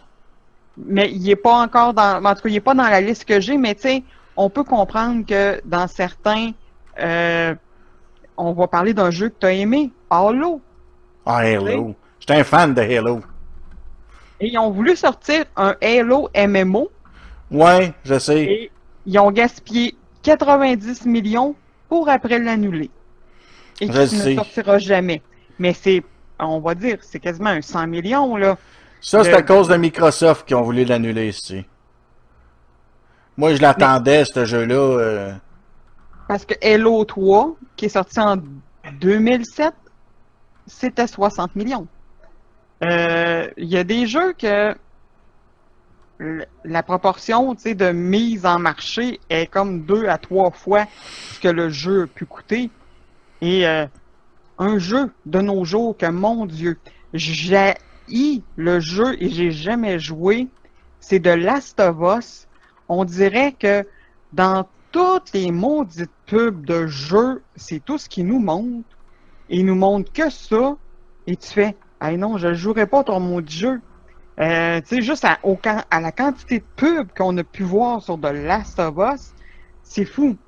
Mais des fois, il y en a qui nous martèlent et d'autres beaucoup moins. Et, mais des fois, on trouve des petits trésors comme ça. euh,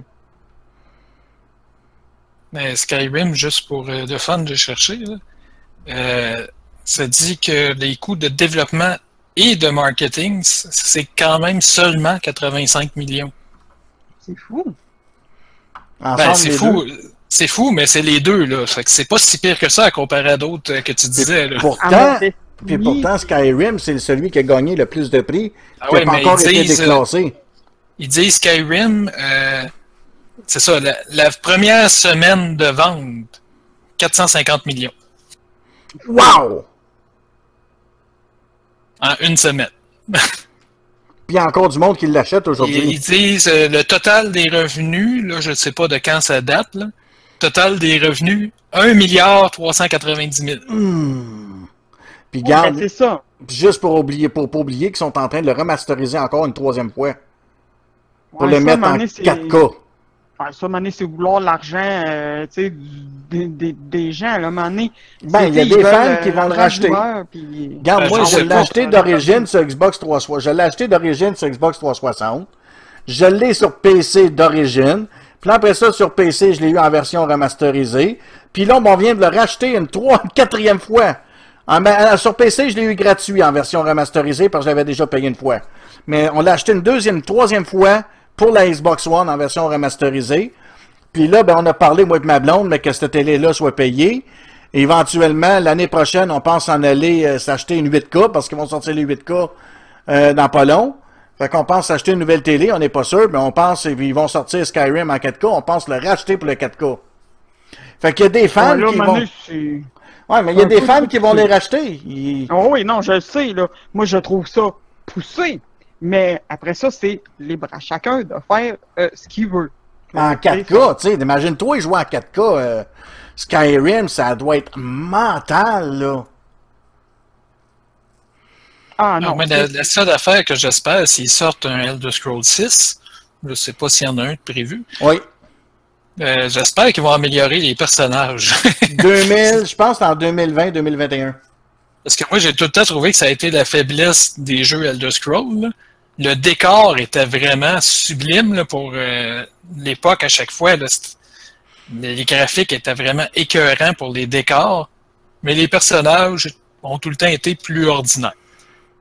Mm, Ouais, ça je suis d'accord. À chaque fois, il faut que le monde sorte des modes de style pour les, les rendre plus beaux, pour améliorer le visage, puis ces affaires-là. Moi, j'en ai downloadé sur Xbox One des modes pour. euh, puis j'améliore mes bonhommes pour qu'ils soient plus HD, puis des affaires comme ça, puis des nouvelles coupes de cheveux, puis des affaires même. T'as-tu encore un peu de contenu, Véro, ou on peut y aller Euh, sur autre... bon, comme tu as parlé de World of, Rock, de World of Rock, oh, ah, bonjour. C'est ton Warcraft? tour! Ouais, oui, c'est mon tour. Warcraft euh, aurait coûté 40 millions en, en développement Bon, c'est en super. 2004.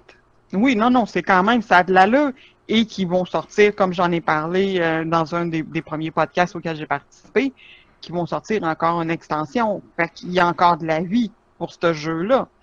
Euh, mais c'est ça, c'est des fois, c'est on, voit le prix des jeux de 70 dollars et 100 et quand on regarde les bundles gold et diamants et tout ça que tu sais, ça coûte à partir de 70 jusqu'à quasiment 200 et même il y en a c'est 300 dollars là. tu te dis, mon Dieu, c'est bien fou les prix, pourquoi? Mais c'est un peu le pourquoi de les jeux coûtent si cher. Oui, le marketing euh, aussi, que il y en a qui sont peut-être pas moins doués, sont moins doués puis que ça coûte trop cher, mais euh, c'est un peu euh, un peu aberrant des fois de voir les chiffres, mais c'est toujours pour le plaisir du consommateur. On va y aller à cette heure maintenant, si ça te dérange pas, Véro, avec Micha, parce Ah qu'on va avancer un peu dans l'heure, parce que on va Ah y aller avec Micha. Il voulait nous parler d'un jeu. Ouais, euh, moi c'était le jeu euh, Trailblazer, qui est une nouveauté qui est sortie euh, le 30 janvier, si je ne me trompe pas. Non, pas Trailblazer, Trailmarker, excusez. Ton son, il y a ton son, il y a un peu de misère. Euh, puis je peux désactiver le push shootout rendu là. Ça, ça cadre un peu ton affaire, on dirait. Donne-moi trois secondes. C'est mieux comme ça? on essaye, ouais, continue. C'est comment? Trail? Trail? Trailmaker, Ok. qui est sorti euh, en Early Access sur Steam, qui est euh, un jeu de euh, un peu à la Minecraft, sauf pour la carte. C'est on construit notre véhicule pour avancer dans l'histoire. Et bien sûr, en avançant, il faut le modifier parce qu'on n'a pas vraiment le choix. Du fait que, mettons, tu as une côte trop haute, ben il faut des moteurs plus forts pour la monter. Et vice-versa. Si tu veux, à la fin, quand j'aurai fini de parler, je peux t'envoyer un, euh, vidéo. Si ça peut intéresser du monde, aller avoir une vidéo de départ ou classique, mettons. Là. Puis euh, c'est disponible sur Steam. Il est quand même un peu cher pour un accès anticipé, qui est euh, 22 mais euh, assez intéressant. Qui fait, tu peux vraiment laisser libre cours à ton imagination, puis disponible avec le workshop, qui fait qu'il y a beaucoup de monde qui laisse énormément libre cours à leur imagination. Euh, on peut construire du véhicule terrestre jusqu'à ben, un véhicule rover qui peut aller autant sur l'eau que sur terre ou euh, la plupart des choses, que des véhicules aériens. Pour faire la campagne, il va falloir qu'on construise tous les types de véhicules pour être capable de ramasser tous les items. Euh, donc ça, c'est environ la campagne. Ça prend environ un, un bon peut-être 6 heures à faire. euh, C'est pas très long, mais ça reste en early access. Puis je pense qu'ils n'ont pas fini de faire la campagne encore. Ils veulent sortir la campagne en coop, ce qui pourrait être très intéressant si euh, ils décident d'améliorer le multijoueur, étant donné qu'en ce moment, euh, ça plante tout le temps et c'est vraiment merdique. J'ai joué avec un de mes amis il n'y a pas long et euh, je sais pas si c'est les connexions ou whatever, mais euh, ça gelait tout le temps. Donc ça reste amélioré. Mais de base, reste un très bon jeu qui vaut le détour, je crois, euh, mais qui demande encore un petit peu de finition, disons. Mais il est encore en early access. OK. Intéressant. euh, ça fait que s'il y en a qui sont, in- qui, s'il y en a qui sont intéressés, comment ça s'appelle? Trailmaker. Trailmakers. Mais à Ouais. 22 euh, dollars pour un early access, je trouve ça un petit peu dispendieux. Moi, c'est. C'est c'est ce que je trouvais aussi. Mais c'est surtout pour les, les bugs qu'il y a. J'ai failli demander un remboursement parce qu'il y a encore des petits problèmes de FPS et d'autres affaires comme ça. Mais euh, un jeu qui a quand même un très bon potentiel si euh, s'ils le font avancer euh, comme du monde d'une façon. là. Des fois, c'est ça, il y a certains jeux comme ça, des fois, que ça peut être bien de l'acheter en early access parce que lui, je le sais pas, là, mais je sais que j'ai déjà vu des jeux que tu l'achetais en early access, il te coûtait pas trop cher, puis tu avais la version finale là, après. Oui, la plupart, je pense pour ce jeu-là, c'est dans ce sens-là aussi. Étant donné, j'imagine qu'on le paye plus cher, donc logiquement, je pense qu'ils vont faire ça, mais je suis pas sûr. Je t'ai linké la vidéo, Pat, si, si tu veux le mettre ou whatever. Je vais le mettre sur mon Twitch euh, euh, dans les euh, quand, dans, dans ma section euh, voyons euh, blanc de mémoire euh, de, de ce que tu peux mettre des liens de YouTube là, ainsi de suite. Bon, euh, on va y aller avec une petite affaire. Euh, on, voulait vous, on voulait dire au monde aussi qu'on est des joueurs, euh, quelques-uns parmi nous, on a, on a acheté The Elder Scrolls Online. Fait que s'il y en a qui sont intéressés, on a créé une guilde sur les serveurs européens euh, qui s'appelle euh, la Légion d'Almérie. Fait que s'il y en a qui sont intéressés, ben euh, on a une guilde, on joue à tous les jeudis euh, à ce jeu-là. Euh, grosso modo, c'est ça que je voulais vous dire sur The Elder Scrolls. Fait que s'il y en a qui sont intéressés à rejoindre notre guild puis participer avec nous autres euh, à Tesso euh, sur les serveurs européens, c'est un très bon jeu. Les graphiques ont du bon sens. Euh, la seule chose que je peux dire, c'est qu'après un 4-5 heures de jeu, on devient tanné de jouer. Euh, on se tanne assez vite de ce jeu-là, pour moi, en tout cas, mon opinion à moi. Fait que, mais sinon, c'est un bon jeu qui est intéressant à jouer, mais de toute façon, on jouer 4-5 heures, euh, un moment donné, il faut prendre une pause puis je vais passer à autre chose, là. puis je vais vous parler aussi d'un jeu que j'ai été essayé aujourd'hui qui s'appelle euh, Radical Heights, qui est sorti en free-to-play. C'est un genre de, de battleground, euh, comment que t'appelles ça encore, euh, tu sais, comme c'est style Fortnite. Bataille Royale? Bataille royale, merci beaucoup. Style Fortnite ou ben donc euh, Player No Battleground, c'est une bataille royale. Euh, les textures sont vraiment à chier. Le gameplay, j'ai été testé. Euh, vraiment, puis on se rend compte que déjà, le jeu, il vient juste de sortir hier, puis il y a déjà du cheat, parce que ça paraît, donné, euh, je me suis mis à canarder un joueur, je l'ai testé après-midi, là, j'ai joué une heure. J'ai, j'ai, j'ai canardé un gars, il était de dos à moi pendant qu'il tirait quelqu'un. J'ai déchargé ma mitraillette dessus, il est jamais mort d'une seule fois. Il s'est viré de bord, il m'a tiré deux balles, j'ai fait un. Ok, c'est quoi l'affaire là? Fait qu'il y a déjà, le jeu il vient de sortir, puis il y a déjà bourré de cheaters. Donc, euh, moi, pour dire, euh, pour les fans de Bataille Royale, euh, allez vous amuser. C'est un jeu qui est basé un peu sur l'époque des années euh, 80. Fait que euh, c'est un peu du style graphique. Euh, tu sais, quand on commence à jouer, qu'on tombe dans la map, on descend comme un... Tu sais, euh, Fortnite, le monde, il tombe avec un parapluie au lieu d'un parachute. Ils sont retenus par un parapluie jusqu'au sol. Player Unknown, euh, Player... Euh, Battleground, ben, c'est- un vrai parachute, c'est au moins ça qui est, intelligent. Mais dans lui, ben, on, on tombe au sol avec rien. Puis quand on arrive au sol, on roule. On tombe, tu sais, c'est comme n'importe quoi, là. Euh, le graphique, il est laid. Le gameplay, pff, on n'en parle pas. Euh, c'est vraiment euh, mauvais.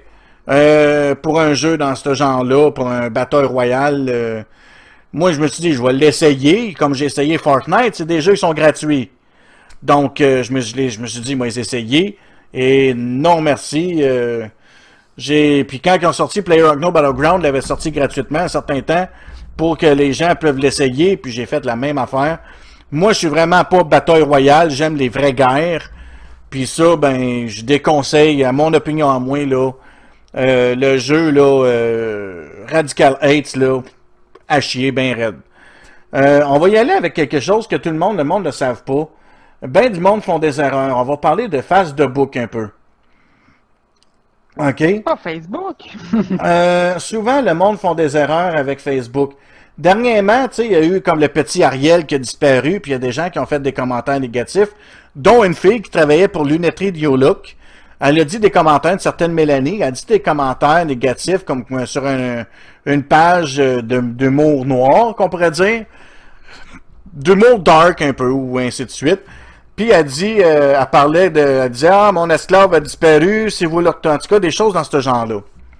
Fait que là, ben, sauf que elle, son profil, il est inscrit qu'elle travaillait pour New Look, sa date de naissance, tatati, tatata. Ça, c'est une erreur flagrante que les gens qui font.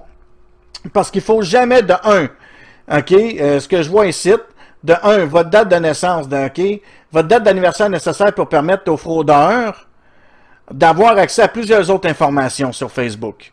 Donc, changez votre date de naissance, mettez pas votre vraie date de naissance. Puis si vous avez un numéro de téléphone, faites le test. Allez sur Facebook, puis tapez le numéro de téléphone de quelqu'un que vous connaissez, si vous pensez qu'il a inscrit son numéro de téléphone dans Facebook, puis vous allez trouver des informations personnelles. Il y a aussi euh, une autre affaire aussi qu'il faut faire attention. Euh, faites attention, ne jamais avoir plus de tant de personnes sur son Facebook. Tant d'amis. OK, il faut faire attention de ne pas mettre plus que, mettons que vous avez 150 personnes, vous êtes à risque de piratage sur vos Facebook puis de données personnelles. Fait que limitez euh, vos amis à- au monde proche de vous puis les connaissances de proches puis tout ça. Une connaissance que vous connaissez pas de loin, que vous avez rencontrée, là, vous n'êtes pas obligé de l'avoir dans vos amis, là. Ayez, ajoutez-la plutôt en conversation Messenger qu'appelle, qu'on peut parler. Elle vous approuve, puis vous jasez un certain temps comme ça pendant quelques semaines. Puis si vous voyez c'est une personne, faites pas tout de suite une demande d'amis. Hey, euh, je te demande un ami, ben let's go, là, tu euh, après ça, évitez les photos d'enfants. Les photos d'enfants, ça, c'est la stupidité de la planète. Le monde met les photos de leurs enfants. Allô, ça l'attire, vous savez quoi? OK? Jamais faire ça. Les services de géolocalisation, c'est une chose qu'il faut désactiver aussi. OK? Même sur vos cellulaires. Il faut, ben, sur les cellulaires ou non. Pour la simple et bonne raison, comme si vous n'avez pas de téléphone à la maison, euh, comme moi, ma conjointe, on n'a pas de téléphone à la maison. On a juste nos cellulaires. Donc, si nous arrive quelque chose, qu'on doit faire le 911, mais avec le, géolocalisation, le 911 peut nous retracer. Comme ça. Fait que c'est bon d'avoir, euh, si vous n'avez pas de téléphone dans la maison. Fait qu'il faut laisser la géolocalisation toujours activée sur le cellulaire pour les urgences. Puis ça, c'est bien vrai, ça a été prouvé, et ainsi de suite. Ensuite, là, euh, pour Facebook, là, désactiver la géolocalisation. Une chose aussi, indiquez pas d'où ce que vous travaillez sur vos faces de book. Une grande erreur flagrante parce que tout le monde peut écrire toutes sortes de choses. Fait que si comme la petite madame là qui a écrit euh, que son esclave avait disparu, blablabla, si elle aurait juste écrit ça, mais qu'elle n'avait pas son emploi, sa date de naissance puis ses informations personnelles, personne n'aurait communiqué avec sa compagnie New Look pour euh, porter plainte. Elle a perdu son emploi parce que des gens ont appelé à la maison mère, ils ont réussi à retracer leur employé puis ils l'ont clairé. Juste parce qu'elle a écrit son... Ne jamais, jamais, jamais faire ça. Puis il faut éviter aussi de taguer votre localisation. Vous allez manger dans un restaurant, un exemple, vous allez manger dans un restaurant, vous êtes là, ne taguez pas d'où ce que vous êtes. Ne jamais dire d'où ce que vous êtes parti. Si vous dites que ah, ben, euh, je suis parti pour la fin de semaine, ben, vous venez d'ouvrir une porte. Les lieux de vacances, c'est la même affaire. Pas besoin de crier à tout le monde euh, sur Facebook, je suis en vacances. C'est la même astuce d'affaires. Les informations de carte de crédit, ne jamais rentrer d'informations de carte de crédit dans Facebook, que ce soit pour n'importe quoi. Puis il y a bien des gens qui vont faire l'erreur d'arriver, là, qui vont prendre une photo d'eux autres, là, puis Hey, gars, là, c'est ça, là. Mais c'est parce que ça vient dire au monde que vous avez votre photo d'embarquement, ça veut dire que vous partez en voyage. C'est une autre connerie. Fait qu'il y a 10 choses à ne pas faire. Allez, moi, je l'ai mis sur mon Facebook, les 10 informations, les 10 choses qu'il ne faut pas faire. Euh, à supprimer de votre Facebook. TVA Nouvelle, il donne aussi ça. Puis je peux même vous indiquer, il y a même une phase qui indique comment aller chercher toutes vos données Facebook depuis la première utilisation Facebook que vous avez faite l'année aujourd'hui. Tout ça, c'est accessible à tout le monde. Euh, moi, je dirais juste une autre petite affaire. Euh, je sais pas si j'en ai déjà parlé sur le podcast. On en avait déjà parlé à un moment donné, entre nous, du moins. je crois que c'est en Angleterre qu'il y a un site qui s'appelle euh, Please Rob Me. Mais ce site-là, dans le fond, tout ce qu'ils font, eux autres, ils vont justement sur les réseaux sociaux essayer de trouver du monde justement qui ont mis juste trop d'informations sur Facebook ou whatever autre réseau social. Et que, ben là, OK, ah, t'as mis que tu restes à telle place? Ah, ah, puis tu viens de poster que t'es parti en vacances pour deux semaines. Ben, le site Please Rob Me, il ramasse ces informations-là. Eux, ils le font pas nécessairement pour que quelqu'un aille voler, mais plus pour montrer la stupidité, justement, de mettre trop d'informations fait que dans le fond, c'est ça, ils mettent ça sur le site, puis ils disent, ben OK, euh, telle personne qui habite à tel endroit, ben ils sont partis pour deux semaines. C'est ça. Même le gouvernement utilise les données de Facebook. On le voit avec euh, Mark Zuckerberg euh, qui, ben est devant, le Congrès. Mais aussi, tu sais, de n'importe quoi, là, il y a des affaires qu'il ne faut pas dire. Et même le gouvernement ici, les, les compagnies d'assurance, tu sais, il, te paye pour invalide, puis que tu es allé marquer sur ton Facebook que tu as fait ta tondeuse, tu as coupé ta haie, puis tu as tout fait euh, ton grand ménage de cour ou ton grand ménage de maison. C'est parce que tu n'es pas capable d'aller travailler, tu n'es pas supposé être capable de faire ton grand ménage de maison. Là, on arrête de te payer. Les compagnies d'assurance vont regarder les Facebook aussi. Là. Euh, on, on s'en rend peut-être pas compte. Tu sais, des fois, on marque euh, des, des, des, des affaires qui nous rendent heureux, mais que des fois, ça peut s'arvirer un peu contre ben, c'est ça, il faut faire attention à ce qu'on dit. Moi, je je nommerai pas les deux personnes. Je vais juste dire que c'est ma cousine et son mari. OK? Vous les connaissez pas, fait que c'est correct. Mais euh, s'ils écoutent le podcast, ils vont sûrement se reconnaître. Euh, C'est ma cousine et son mari. Fait qu'ils sont mariés, fait qu'ils vont se reconnaître. Euh, eux autres, là, ils marquent quasiment rien que ça des affaires de leur vie personnelle sur leur Facebook. C'est aberrant qu'est-ce qu'on voit là-dessus. J'en vois tout le temps. Euh, quand ils vont manger au restaurant, là, bon, ben, son mari, il marque, bon, aujourd'hui, on est allé manger au buffet des continents euh, avec les, avec nos enfants, puis blablabla, blablabla. Puis on est là, puis là, ils, ils disent, là, tu marques la géo, là, on voit la géolocalisation, ils sont là, là! En ce moment même, fait qu'ils viennent de dire qu'ils sont là, mais qu'il n'y a personne à la maison. Puis ils sont ici, puis en plus, il y a des photos de leur maison, puis tout ça sur leur Facebook. Fait qu'un voleur pourrait à vérifier comme il faut. Puis moi, j'ai une de leurs photos, j'ai vu leur adresse en plus. On voit l'adresse de, de la maison de ce- une de leurs photos. Ouais, ils sont pas fort forts. non, c'est vraiment pas fort, là. Tu sais, il y a un truck, puis en plus, tu sais, il y a un camion d'une compagnie qui est en avant là. Fait qu'on, il y a quelqu'un qui s'est avancé, qui a pris une photo du beau truck, parce qu'ils sont fans de truck, mais on voit l'adresse de la maison. Puis là, vous dites que vous êtes parti manger au restaurant, quelqu'un patauge votre Facebook, ils vont voir votre adresse, puis vous c'est marqué qu'ils viennent de la ville de d'où que je reste. Fait que, allô? Moi, sur mon Facebook, là, j'ai marqué je viens de l'Outaouais. J'ai pas marqué que je viens euh, de la ville de d'où que je reste. Je viens de l'Outaouais. Mais je personne ne peut savoir ce que je reste là. Bon, moi, je peux te dire que je viens de Montréal. Il y a assez de monde à Montréal, ils devraient pas me retrouver avec ça. Ouais, ouais, c'est ça. Mais faut pas marquer. Québec aussi, mais faut pas marquer non plus. euh, Fait que moi, c'est toutes des informations personnelles qu'il faut pas faire. Mais le monde réalise pas ça. Vraiment, ils le réalisent pas. Puis les autres, là, c'est du monde qui part souvent euh, se balader, là. Tu sais, à un moment donné, ils ont parti euh, pendant une comme son. Ils ont parti, ils m'ont donné une journée complète se balader en bateau. Une grande journée. Elle dit aujourd'hui, nous sommes sur la rivière en train de... Aujourd'hui, nous sommes tous sur la rivière en compagnie de nos amis, blablabla, tu sais. Les enfants, puis là, ben, on voit les photos des enfants, puis on voit les photos, puis c'est des photos récentes. Puis quand je les ai vus, ils venaient d'être postés, puis ils sont encore là, géolocalisation. Fait que là, ben, ça disait à tout le monde, hey, ma maison est libre, là. Si ça vous tente d'aller voler, ben, allez-y. Ben, ben, eux, c'est ça. Ils pourraient se ramasser sur le site Please Rob Me. Ah, ouais, ouais, c'est vraiment ça va débile. même- ça va même plus loin. Je connais quelqu'un qui, qui travaille pour une compagnie de sécurité et qui s'est, voulant bien paraître, parce que certaines femmes aiment l'uniforme, euh, tu sais, il se met dans son beau costume, euh, tu sais, de, de, compagnie de sécurité, ça fait prendre en photo, met ça sur son Facebook. Et bien sûr, il a tagué sa compagnie pour laquelle il travaille, tu sais, parce que sont amis. Mais le gars a perdu sa job quasiment à cause que, tu sais, non, regarde, tu ne dois pas, tu sais, montrer pour qui tu travailles, puis euh, dans tout ton costume, là, tu sais, mon bozo, là. Fait qu'il y en a que, tu sais, ça va jusque-là.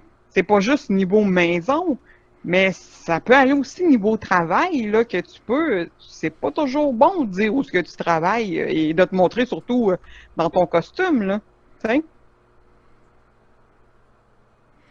Fait que, tu sais, d'une certaine façon, euh, c'est pour ça qu'il faut vraiment faire attention de ce qu'on dit sur Facebook. Il faut pas donner aucune information personnelle, à moins que tu connaisses vraiment la personne. Moi, sur mon Facebook, j'ai aucune information personnelle, là. J'ai rien qui indique euh, ainsi de moi, même là. ma date de naissance est fausse. Elle est presque correcte, mais c'est pas la bonne. Ben, c'est ce qu'il faut faire, là. Euh, tu sais, d'une certaine façon, moi, euh, euh, tu sais, moi, je trouve qu'il faut faire attention. Fait que, tu sais, euh, je vais, je vais, je vais dire à ma cousine, parce que c'est du bon monde malgré tout, là. Je les adore, je les aime bien, ces deux personnes-là. C'est du super bon monde, puis tout ça. Mais sont naïfs, à mon avis, un peu trop. Puis ils donnent un peu trop de détails sur leur, sur leur vie personnelle. Euh, sur quand le déplacement, ces choses-là. leur localisation sur Facebook. Ils en donnent trop. Vraiment, trop de détails. Puis ça, ben, ça peut m'en donner, causer leur perte, où ils peuvent se faire voler des choses comme ça. Parce que Facebook, c'est une plaque tournante, tant que pour les pirates, puis les voleurs, puis les affaires-là. Fait que, je dis au monde, faites attention à ce que vous faites sur Facebook. Euh, on va parler, moi, là, euh, j'ai un petit sujet que je voudrais parler. C'est des tatous puis les augmentations mémères. OK? Euh, pour, pour vous autres, les tatous, c'est turn on ou turn off? On. Moi, ça dépend. t'sais. Un petit tatou comme ça, c'est pas si pire, là, mais il y en a que c'est tatoué partout. Là. Non, là, à un moment donné. euh, Moi, Ouais. avoir les moyens, j'aurais une sleeve, ça veut dire qu'il part du de l'épaule jusqu'au poignet. Mais j'ai pas les moyens, fait que j'en aurais pas. Oui, ça, ben, pour moi, ça serait turn off. Ouais, moi aussi, c'est trop huge, non. Ça non a trop l'air tableau de peinture. Moi, un tatou discret, mettons, comme mon père, il avait un cœur avec le nom de sa mère dessus. Euh, tu sais, dans ce genre-là, ça, ça passe, là, tu. Euh, ou un tatou avec le nom de ses enfants, ou sur un épaule, un petit tatou. Oui, ça passe, mais quand on parle d'un tatou qui fait un bras complet, euh, c'est moi, ça me turn off. Euh, c'est même chose pour les, les... Quand je vois une fille avec un anneau, ton, ton micro... La garate. Quand je vois quelqu'un avec une fille qui a un anneau dans le nez, là, en plein milieu du pif, là, ça me tente d'apprendre de l'emmener brouter au champ, là. Tu sais? Fait que euh, moi, ça me turn off total. Euh, Moi, j'aime quelque chose. euh, Moi, j'aime une femme quand elle est belle. Puis les augmentations, ma mère, ben, à mon avis, c'est parce que je lance le débat. Toi, Steph, t'aimes-tu les, t'aimes-tu les augmentations, t'aimes-tu ça naturel ou quand c'est un peu soufflé? Moi, personnellement, j'aime mieux naturel. Mais tu sais, je peux comprendre que certaines femmes qui en ont vraiment pas, des fois, ça peut devenir euh, de quoi qui les affecte, là. euh, Puis que oui, ils, ils se font faire ça, là. Mais il y en a que ça devient vraiment trop extrême, là. Ouais, mais quand t'en as qui ont rien, là, puis il faut qu'ils veulent s'en faire mettre, c'est sûr certain. J'ai connu une fille, euh, elle avait à rien, là. Quand je te dis, le rien, là, tu faisais juste euh, faire ça de même, puis juste pour dire qu'elle apparaissait, là, quand tu poussais ses côtés, là. Fait que, tu Ben, moi, j'ai suivi le, le contraire. J'ai eu une réduction, ma mère. pas fine. Ben, non. Euh, tu sais, je vais être bien honnête, ils ont ôté 1100 grammes dans un et 1500 dans l'autre. Parce qu'ils sont jamais égales, là. Mais c'était, euh, tu sais, fait que c'est, c'est dur à porter, là. Hein, tu sais, les maux de dos, là, quand t'en as des, des pas pires, là, euh, c'est dur pour le corps comme vous ne pouvez même pas imaginer. Non, je comprends ce que tu veux dire. Ça, la réduction. Moi, je- on parle pas de réduction. de ce poids-là, puis vous allez trouver ça euh, aussi hard, là, tu sais. Mais tu vois, le sujet, c'est plus sur la- l'augmentation. La Oui, réduction, c'est mais- parce qu'on comprend que ceux qui se font faire faire, c'est parce qu'ils en ont besoin de se le faire faire. Oui, oui, non, mais tu sais, je voulais juste amener le parallèle que, tu sais, si c'est trop gros, tu veux réduire parce que le poids, un moment c'est dur pour le corps, mais l'augmentation, tu vas avoir le même poids et il va t'amener d'autres problèmes plus tard. C'est dans ce sens-là que j'ai voulu le dire. Parce que c'est c'est dur pour le corps, là. Mais, tu sais, c'est... Tu sais, je comprends que il y en a qui aiment ça, là. Euh, tu sais, plus c'est gros, euh, tu sais, euh, plus c'est big, plus c'est beau, là. Mais à un moment donné, euh, tu sais, quand t'es rendu que t'as quasiment plus de lettres de l'alphabet pour dire euh, t'es rendu quel 16, euh, c'est un peu euh, disproportionné à un moment donné, là. C'est à un moment donné, t'as des petits élans de folie puis tu devrais se médicamenter. Quand t'es rendu plus gros que le. Voyons. euh, Ah, voyons, c'est ce que je veux dire, le nom. Lara Croft euh, originale euh, d'un jeu, là. Ah, ok, ouais. Le premier, premier, là. que- C'est que pas on avait vraiment euh, trop, là. Euh, Mais- Quand t'es rendu à plus que ça, là, à un moment donné, là, non. Euh, Tu sais, moi, moi j'aime bien, moi, j'ai un gars qui est, moi, moi, je, je vais le dire, j'aime les gros seins. J'aime les gros seins, que tu te couches sur un, puis tu t'abriques avec l'autre, puis t'en as pour ton argent quand tu tripotes ça, Là, tu m'as étouffé, là, mais ça, c'est un autre détail. Ah, ben, moi, c'est mon rêve de mourir d'étouffer avec une paire de seins, fait que... Tu sais, je viens de voir Stéphane crampé de rire. Trop de détails, trop de détails. tu sais. Puis si, comme j'ai dit à ma blonde, euh, si jamais qu'on finit notre vie ensemble, puis je suis sur mon lit de mort, puis elle est encore en vie, j'ai dit, chérie, je veux au moins mourir entre tes deux seins. Tu sais, mourir d'une belle mort. Moi, j'aime les gros seins, là, que t'as du fun avec ça, puis que tu peux les fouetter ensemble pendant que t'es à quatre pattes, là. Là, t'as trop de détails. Podcast, on sait pas qui t'écoute. Ben oui, mais c'est pas grave, on est là pour se- s'amuser, non? Oui, oui, oui. Mais, Just a little bit more, un moins, là, tu sais. Tone down un peu. mais non, mais je compte les augmentations mammaires, par exemple. Ça dépend de la situation. Sur certaines situations, oui, mais pas tout le temps. Il y en a que. Mais moi, j'aime bien quand c'est naturel, de sentir euh, le Ben, vrai ça dépend, naturel. là. Moi, je te dirais que ça ça avec l'âge. Euh, tu sais, ici, on sont quand même que À 16 ans, si leurs parents consentent, il y, a- il y a des enfants qui peuvent en avoir. Ouais. Mais euh, je suis contre ça. Euh, vis ta vie un peu avant de décider qu'à 16 ans, tu veux une nouvelle paire de boules. là. Ben, c'est Ouais. ça, là. Euh, Quoi, Steph? C'est comme le petit gars qui a 16 ans qui disait j'ai pas assez de pénis, il me faut une rallonge. là. Tu sais, c'est aussi stupide que ça. là. Tu sais?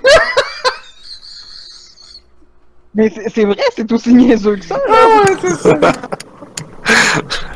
Euh, toi, Stéphane, tu l'as dit quoi? Parce que j'ai vu que tu voulais dire quelque chose. Non, OK.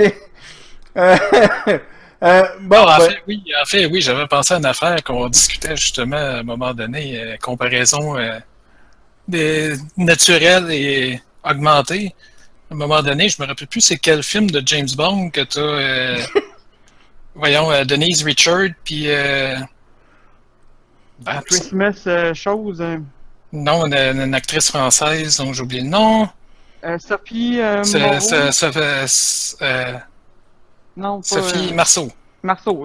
J'avais juste pas le bon nom de famille. Puis c'est ça, dans le fond, on, on en discutait à job à un moment donné, un midi, tu sais. puis moi, c'est ça, tu sais. Moi, personnellement, j'aimais beaucoup mieux Sophie Marceau que Denise Richard, parce que Denise Richard, ça fait trop artificiel. là. non, j'avoue. Ah non, c'est toujours. Moi, je trouve que c'est plus plaisant des vrais seins euh, moelleux et tendres quand, quand tu tripotes ça, là, que t'as du fun. Là. Hey, dis de même, là, on dirait que tu parles d'une affaire pas safe. D'une affaire, pas quoi? pas safe pour, euh, tu sais, la vie, là, je sais pas, ça va l'air trop bizarre. Que- question de même, tu parles-tu de pain? Oui, je parle de pain. Je parle d'un. Puis j'aime bien quand c'est croûté ici, là. Ah! Ah, quand tu parles de plus je suis un homme pas propre, là. Ah! c'est- Oh boy! On vient de passer d'un extrême à l'autre. c'est ça, c'est d'avoir une fille, là, parce que, tu sais, vous parlez de boule, mais moi, je peux bien parler de pénis, là, tu sais. Ça peut Toi, être- c'est- ouais, mais toi, c'est peut-être parce que toi, Te, c'est parce te que. gêne pas? Ouais, c'est ça. Ah, puis la semaine prochaine, on va parler de Puffy Pussy. Ça. Ça, c'est des vagins d'où ils sont plus puffy. Non, je niaise. Ah. Ça, l'autre, ça fait peur. ok, bon, on va, niaise, on va aller ça, on va. Hein? Bon, euh, ok, euh, bon, je vais parler d'un sujet qui est quand même assez discutable. La fermeture de l'autodrome de Saint-Eustache. Qui qui est pour, qui qui est contre? Moi, je compte. Moi aussi.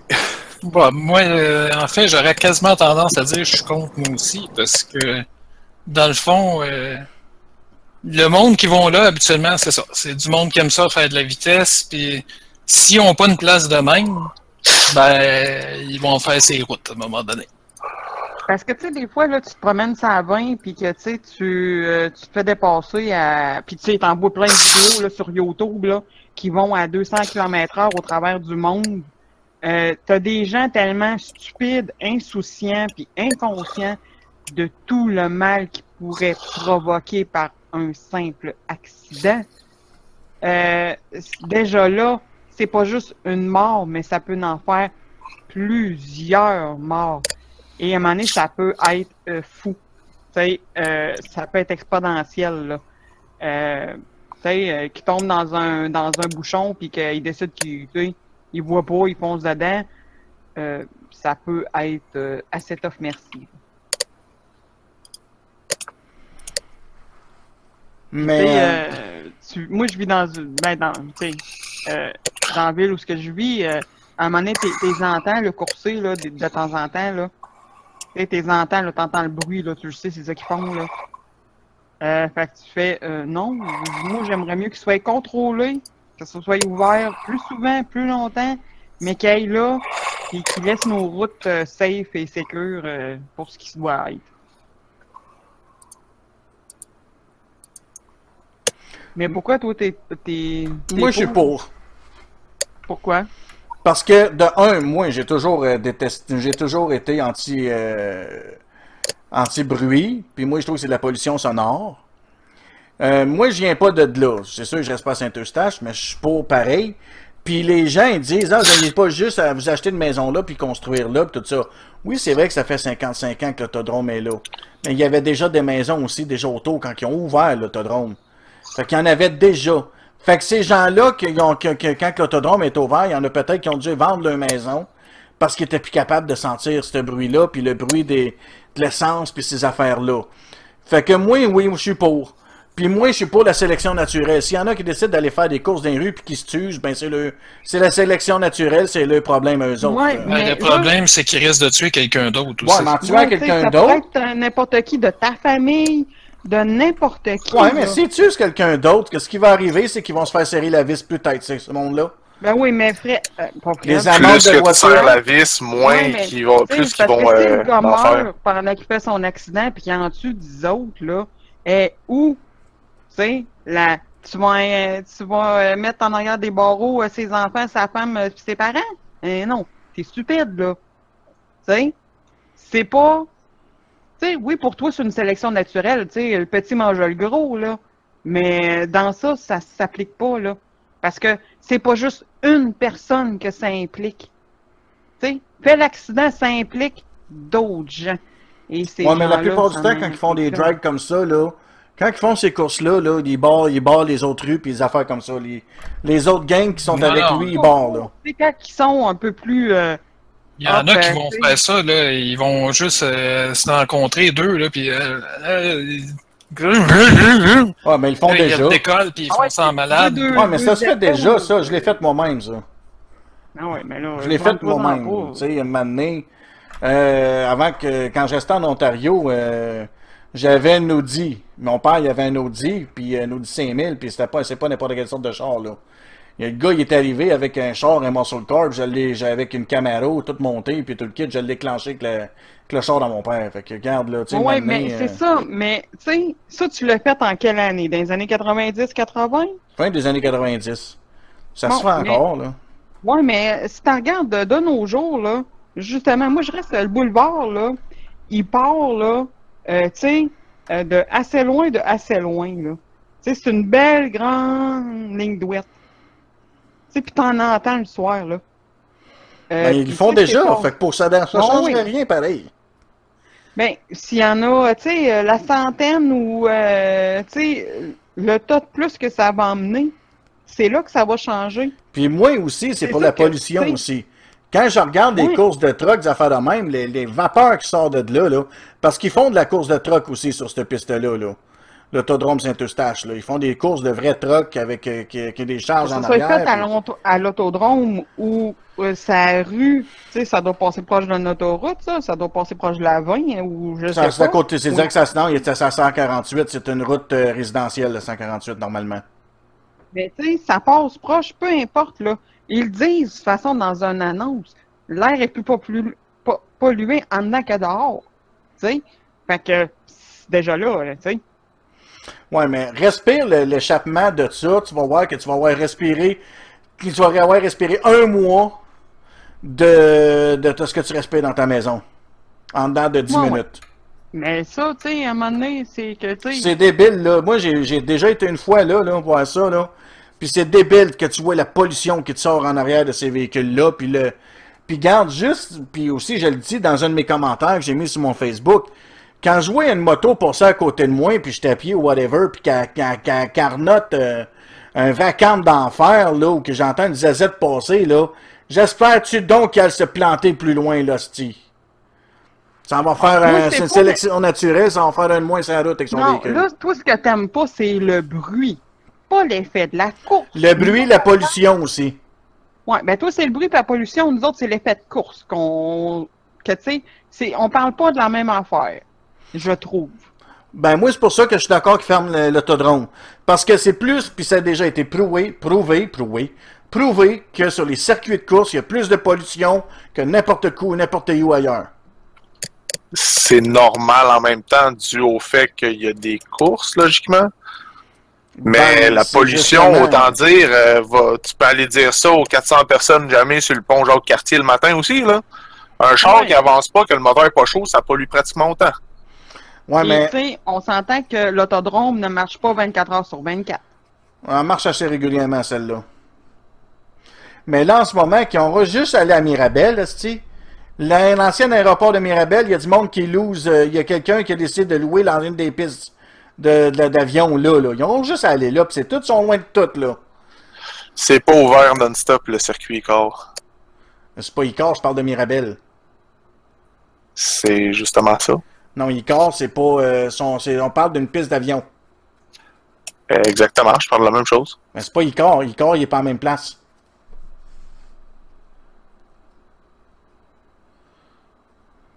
Tu iras checker sur Internet, circuit Icar Mirabel, c'est des euh, aéroports. Ben, si c'est Icar, ils iront là, c'est tout, Calis. C'est une belle grande piste douette, fait qu'ils iront s'amuser là, c'est tout. Ouais, mais là, justement, c'est juste une piste droite, c'est beau pour faire de l'accélération, mais Ben, c'est ça, c'est une Bon, ben, ils, ont, ils ont plusieurs pistes dedans, mais Icar euh, est en train de se faire euh, voler de la piste à cause des avions cargo. Donc, en gros, euh, c'est ça. Fait qu'ils iront juste aller là, ils sont ouverts régulièrement, pareil, fait que... Ouais, mais si tu parles de non-pollution, le temps qu'ils se rendent de Saint-Eustache jusqu'à Icar, ils vont polluer auto- toujours autant. Parce qu'on s'entend que c'est pas tout le monde qui a un, un petit camion, qui peuvent mettre leur char pimpé sur le camion en arrière dans le trailer pour le ramener en faisant le moins de pollution possible. Ouais, mais ils en, ils ils font autant, ils en font plus, pareil, ces courses. Ça a été prouvé scientifiquement que s'il y a plus de pollution Mais là, c'est- pareil. C'est normal, le moteur roule à quoi? 5, 6 000, 7 000, 8 000 RPM et même plus si on parle de voitures exotiques, ça peut aller dans les 10, 12 000. J'ai toujours, et moi, avant, j'étais un fan de NASCAR jusqu'à temps que je voyais les statistiques de pollution qui pouvaient sortir de ces courses-là. Là. C'est dégueulasse. Tu sais, en une journée, dans un trafic bumper à bumper, OK, ça a été prouvé, le taux d'émission, là, OK, on parle dans pourcentage, là. Le taux d'émission, qui, été, euh, qui, est distribué, on parle d'un pourcentage d'à peu près de 60%. OK? Tandis que sur un circuit de course, on parle d'un pourcentage beaucoup plus élevé. On parle d'un pourcentage, ben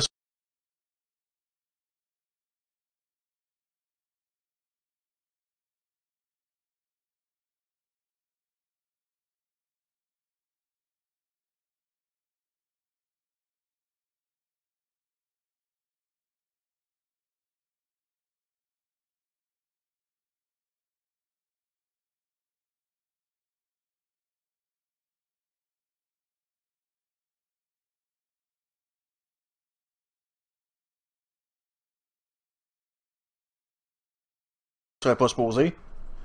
C'est bizarre.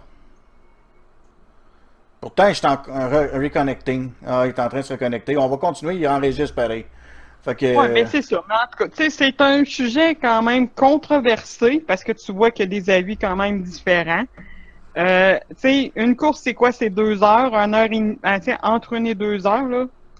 Euh, mais, tu sais, pour moi, tu sais, ça, j'aime mieux qu'il soit sur un circuit ou sur une affaire spécialisée que dans les rues. Ouais, mais il y a une affaire aussi, c'est que ça dérange aussi le monde aussi de Saint-Eustache parce que pour se rendre au circuit, ben, le monde arrive là avec le C7 puis le véhicule qui grogne comme des malades, là. Fait que là, ça, ça, ça s'en va même en roulant sur la route. Ça passe devant des maisons pour se rendre là. Mais, Ouais, mais- mais là, ça toi, tu disais, aussi, toi, hein. tu disais, euh, va les envoyer euh, à Mirabel à la place. euh. Ça va passer encore plus. Puis rendu là, si le bruit dérange, n'importe quelle voiture qui a pas de muffler, comme Ouais, mais là, pour aller à Mirabel, il faut pourcentage qu'il de passe par la vieilles voitures. 50. Pour aller à Mirabel, il faut qu'il passe par la 50. Fait qu'ils n'ont pas le choix. Fait que, tu sais, ça dérange pas personne. Ils sont sur une autoroute, il n'y a pas de maison autour. Tu sais, euh, d'une certaine façon, c'est pas plus grave que ça, là. Mais moi, euh, personnellement, euh, non, moi, je suis euh, euh, moins sérieux. Moi, je suis pour la fermeture, puis j'espère qu'ils vont la fermer. Moi, j'espère qu'elle va rester ouverte. Ben, elle n'est pas, partie presto verte. euh, Ça a été voté. euh, la fermeture Non, est je prévue. sais, le monde sont stupides, là. Tu sais, des fois, euh, sais, les élus, là, c'est pas tous des gens intelligents puis qui veulent le, le bonheur. Ben là, ce coup-là, sont intelligents parce qu'ils ont décidé de fermer quelque chose qu'il faut qu'il fallait qu'ils fassent. Ben ouais. Ah, on en reparlera. On verra qu'est-ce que ça donnera plus tard. C'est ça. On en reparlera. Mais en tout cas, moi, moi, je- trouve qu'ils sont intelligents. Là, un petit dernier Ben- sujet avant de tout finir. Euh, vous êtes au courant qu'il s'est passé quelque chose euh, à Québec un certain temps, la tuerie de mosquée. La tuerie Ouais, de mosquée oui. la- la de Québec. Vous savez que, le- que là, ben, les- le, le juge a décidé de ne pas, vouloir- de pas diffuser les images. Que ça change dans le but du monde qui est ouais ou qui est ouais pas le. le Ben, est-ce que moi, je voulais la votre opinion? Êtes-vous d'accord qu'il monte ou qu'il monte pas? Moi, je suis d'accord qu'il monte pas. En fait, c'est pas de quoi. euh, Parce que regarde, tu sais, tous les, les crimes qu'il y a eu dans les écoles aux États-Unis, puis qui nous montrent tout ça pendant je sais pas combien de jours, ça a-tu arrêté? De- non, s'il y a de quoi, ça ne peut-être encourager d'autres. Ben, c'est justement. Fait que c'est pour ça qu'il faut pas les montrer. Oui, ça va peut-être finir par leaker quelque part, mais d'ici là, euh, tu sais, je vois pas pourquoi ça serait agréable de regarder des gens mourir. Pour vrai. Si Mais tu moi- des gens mourir, é- écoute-toi un film de guerre ou de quelque chose, mais je me dis que non, c'est pas, euh, c'est pas ça qu'il faut regarder.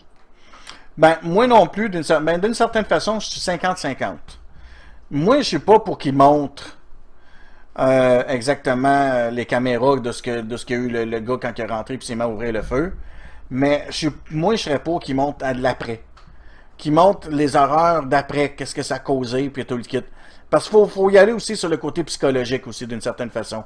Ouais, Parce que quand moi j'ai vu les photos du Bataclan, là, euh, je sais pas si vous autres les avez vues, mais moi j'ai vu les photos intérieures du Bataclan, là. Puis quand j'ai vu ça, là, j'ai vu l'horreur humaine. Puis ça m'a allumé. Il y a des gens que ça peut les allumer. Fait que moi, je me dis que moi, d'une certaine façon, je suis 50-50. Il y a des gens que ça peut les allumer dans l'autre sens aussi. Ben, c'est ça, j'allais dire. vont ça voir ça, puis ils vont vouloir faire la même chose. Ouais, ils il vont y en a, oui, là. plus de sang. Tu sais, il y en a qui vont vouloir dire, hey, moi, je veux voir plus de sang, je veux voir des membres coupés, je veux voir euh, quasiment des têtes arrachées, là. Tu sais, on y va dans, tu sais, on, on peut extrapoler à beaucoup, là. Tu sais, parce que c'est comme un poseur de bombe, là. Il va commencer par un pétard, puis il va finir, euh, tu sais, qu'il va faire péter euh, le World Trade Center, là. Ben, je pense qu'il a déjà pété, lui. Ouais, ouais, non, mais tu sais, tu comprends ce que je veux dire, là, ouais, ouais. Non, c'est clair va. que, comme euh, tu dis, euh, il est déjà pété, lui. Mais c'est clair que le monde que ça va inciter à passer à l'acte des affaires de même, c'est du monde qui ont déjà des problèmes. Ouais, mais moi, c'est pour ça que je dis d'une certaine façon que moi, je suis 50-50. Tu sais, je sais pas si vous comprenez ce que je veux dire. Oh oui, tu sais, que tu voudrais les voir par curiosité, mais que non, tu voudrais pas les voir pour pas aggraver euh, la- une certaine situation. Non, pas juste par curiosité. Non, il n'y a pas juste une curiosité là-dedans. C'est que il faut. Moi, je trouve que ça c'est quelque chose qui devrait être sensibilisé. Pour la sensibilisation des gens. Regardez là ce que, ce que ça fait, là, euh, un déséquilibré mentaux, là. Ah non, hey, c'est pas pantoute pour... euh, Ah non, moi, je vois, je- tu vois, je le vois pas dans ce sens-là. C'est ramener la misère humaine au premier plan. Puis c'est de nos jours, c'est pas ce qu'on a besoin. Tu sais, la misère humaine, là, On Oui. vit dans ces réalités-là, faut la montrer d'une certaine façon. Ben non, c'est on n'est pas obligé de la montrer. T'as juste à regarder ton voisin, puis tu vas en avoir de la misère. Non, j'aime mieux pas regarder mon voisin, euh, parce que si je le regarde, je vais vouloir fesser dessus, fait que... Ouais, mais toi, ça c'est pas noble, tu sais. Mais Mon regarde, voisin si d'à côté, là, Daniel, c'est un trou du cul, fait que... T'as juste à regarder le voisin l'autre bord.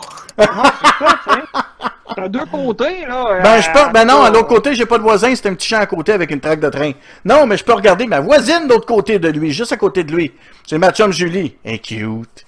Mais tu sais, si tu regardes mon cas, tu sais, que, tu sais, du jour au lendemain, je marche plus. Tu sais, je fais partie des, des statistiques un peu de la misère humaine, là. Tu sais, que je suis même pas capable de sortir de chez nous, là, sans euh, devoir appeler quelqu'un pour qu'il vienne m'aider. Tu sais, puis moi, j'ai pas le goût de regarder du monde, là, euh, sais, qui sont euh, un peu, tu sais, encore pire que moi. J'ai pas besoin de ça dans ma vie de personnes atteintes de voir pire. Tu sais, parce que, à un moment donné, c'est bien beau avoir du moral, là. Mais il y a des fois, là, que la journée que tu l'as pas, le moral, là, puis que tu vois ça, c'est une vidéo dans ce genre-là, ben ton moral descend encore plus. Puis, tu sais, des fois, les descentes de, tu sais, de morale, c'est pas ce qu'il y a de mieux, là. Tu sais, c'est dans ce sens-là que faut pas, euh, tu sais, Non, c'est sûr. euh, faut réfléchir, tu sais. Mais tu sais, moi, d'une certaine façon, moi, c'est parce que je, je sais qu'on vit dans ce monde-là, puis... Ben, Tu sais, on a, tout le monde a droit à des opinions, là, tu sais, mais moi, je trouve que te- faut qu'on faut sensibiliser le monde à ce qui se passe autour. Si le monde reste avec des œillères puis qu'ils veulent pas le regarder, c'est... D'un autre côté-. D'un autre côté, je te dirais, ils en ont déjà assez parlé aux nouvelles, là. On va en entendre on parler. a-tu besoin vraiment de voir la 50 vidéo? C'est ça. Parce que, regarde, le monde, là, les stupides là, de ce monde-là, des fois qui sont sur Facebook, là, les calvaires de bonnes femmes qui pensent qui ont toute la science infuse, qui disent Les Ah, matantes. mais- non, laisse-moi finir, toi. Les hosties qui disent Ah, mais ils n'ont pas assez parlé de Polytechnique, on a juste entendu parler de ces maudits Arabes-là qui sont morts. Hey! Parce que Polytechnique, là, c'est en 80, si boire, on en entend parler à toutes les années. Il y a eu un film, il y a eu plein d'affaires. Ah, puis ils en ont parlé pendant des mois de temps, la Polytechnique. euh, Ben des- oui, puis regarde, ils nous en parlent à toutes les années. Mais dis-toi qu'avec l'Austin Mosquée, ça va être la même maudite Christie d'affaires. Fait que, tu sais, à un moment donné, là, ah, désolé, j'ai l'air encore lisse, là, mais euh, excusez. Tu sais, mais même ma mère me dit que je parle trop fort. Fait que, tu sais, c'est, à un moment donné, faut voir la limite des choses. De ce qui est vraiment bien à voir, puis ce qui est vraiment pas bien à voir. Puis, si tu regardes TVA de marde, qui sont juste dans le sensationnalisme, vont finir par nous le montrer. Mais bon, ça c'est mon opinion. euh. Excusez ma grosse sortie. Non, mais c'est correct, tout le monde a droit à son opinion. Fait que dans le fond, on a pas mal fait le tour aujourd'hui de tout ce qu'on avait parlé. On a eu beaucoup de sujets de conversation, de divergences d'opinion, c'est ça qui est intéressant. Donc, euh, je voulais vous dire un gros merci à tous à vous trois d'avoir participé. Juste à la fin, je viens de recevoir le message de Slappy en ce moment pour me dire qu'il vient de se réveiller. Fait que... euh, un million euh, de crédits de d'amende et que Ouais. je dis que c'est moi qui le fais dire. Je m'en fous. oups. Mais merci beaucoup pour ce podcast, euh, messieurs. Et euh, ce fut un plaisir et à la semaine prochaine. Salut tout le monde, à la semaine prochaine. Salut tout le monde, puis merci d'avoir regardé ceux qui étaient là. Puis désolé vers la fin, ça l'a planté, puis là je l'ai écrit aussi, fait que euh, vous pourriez le réécouter euh, en différé. Euh, désolé. Ah, bye tout le monde!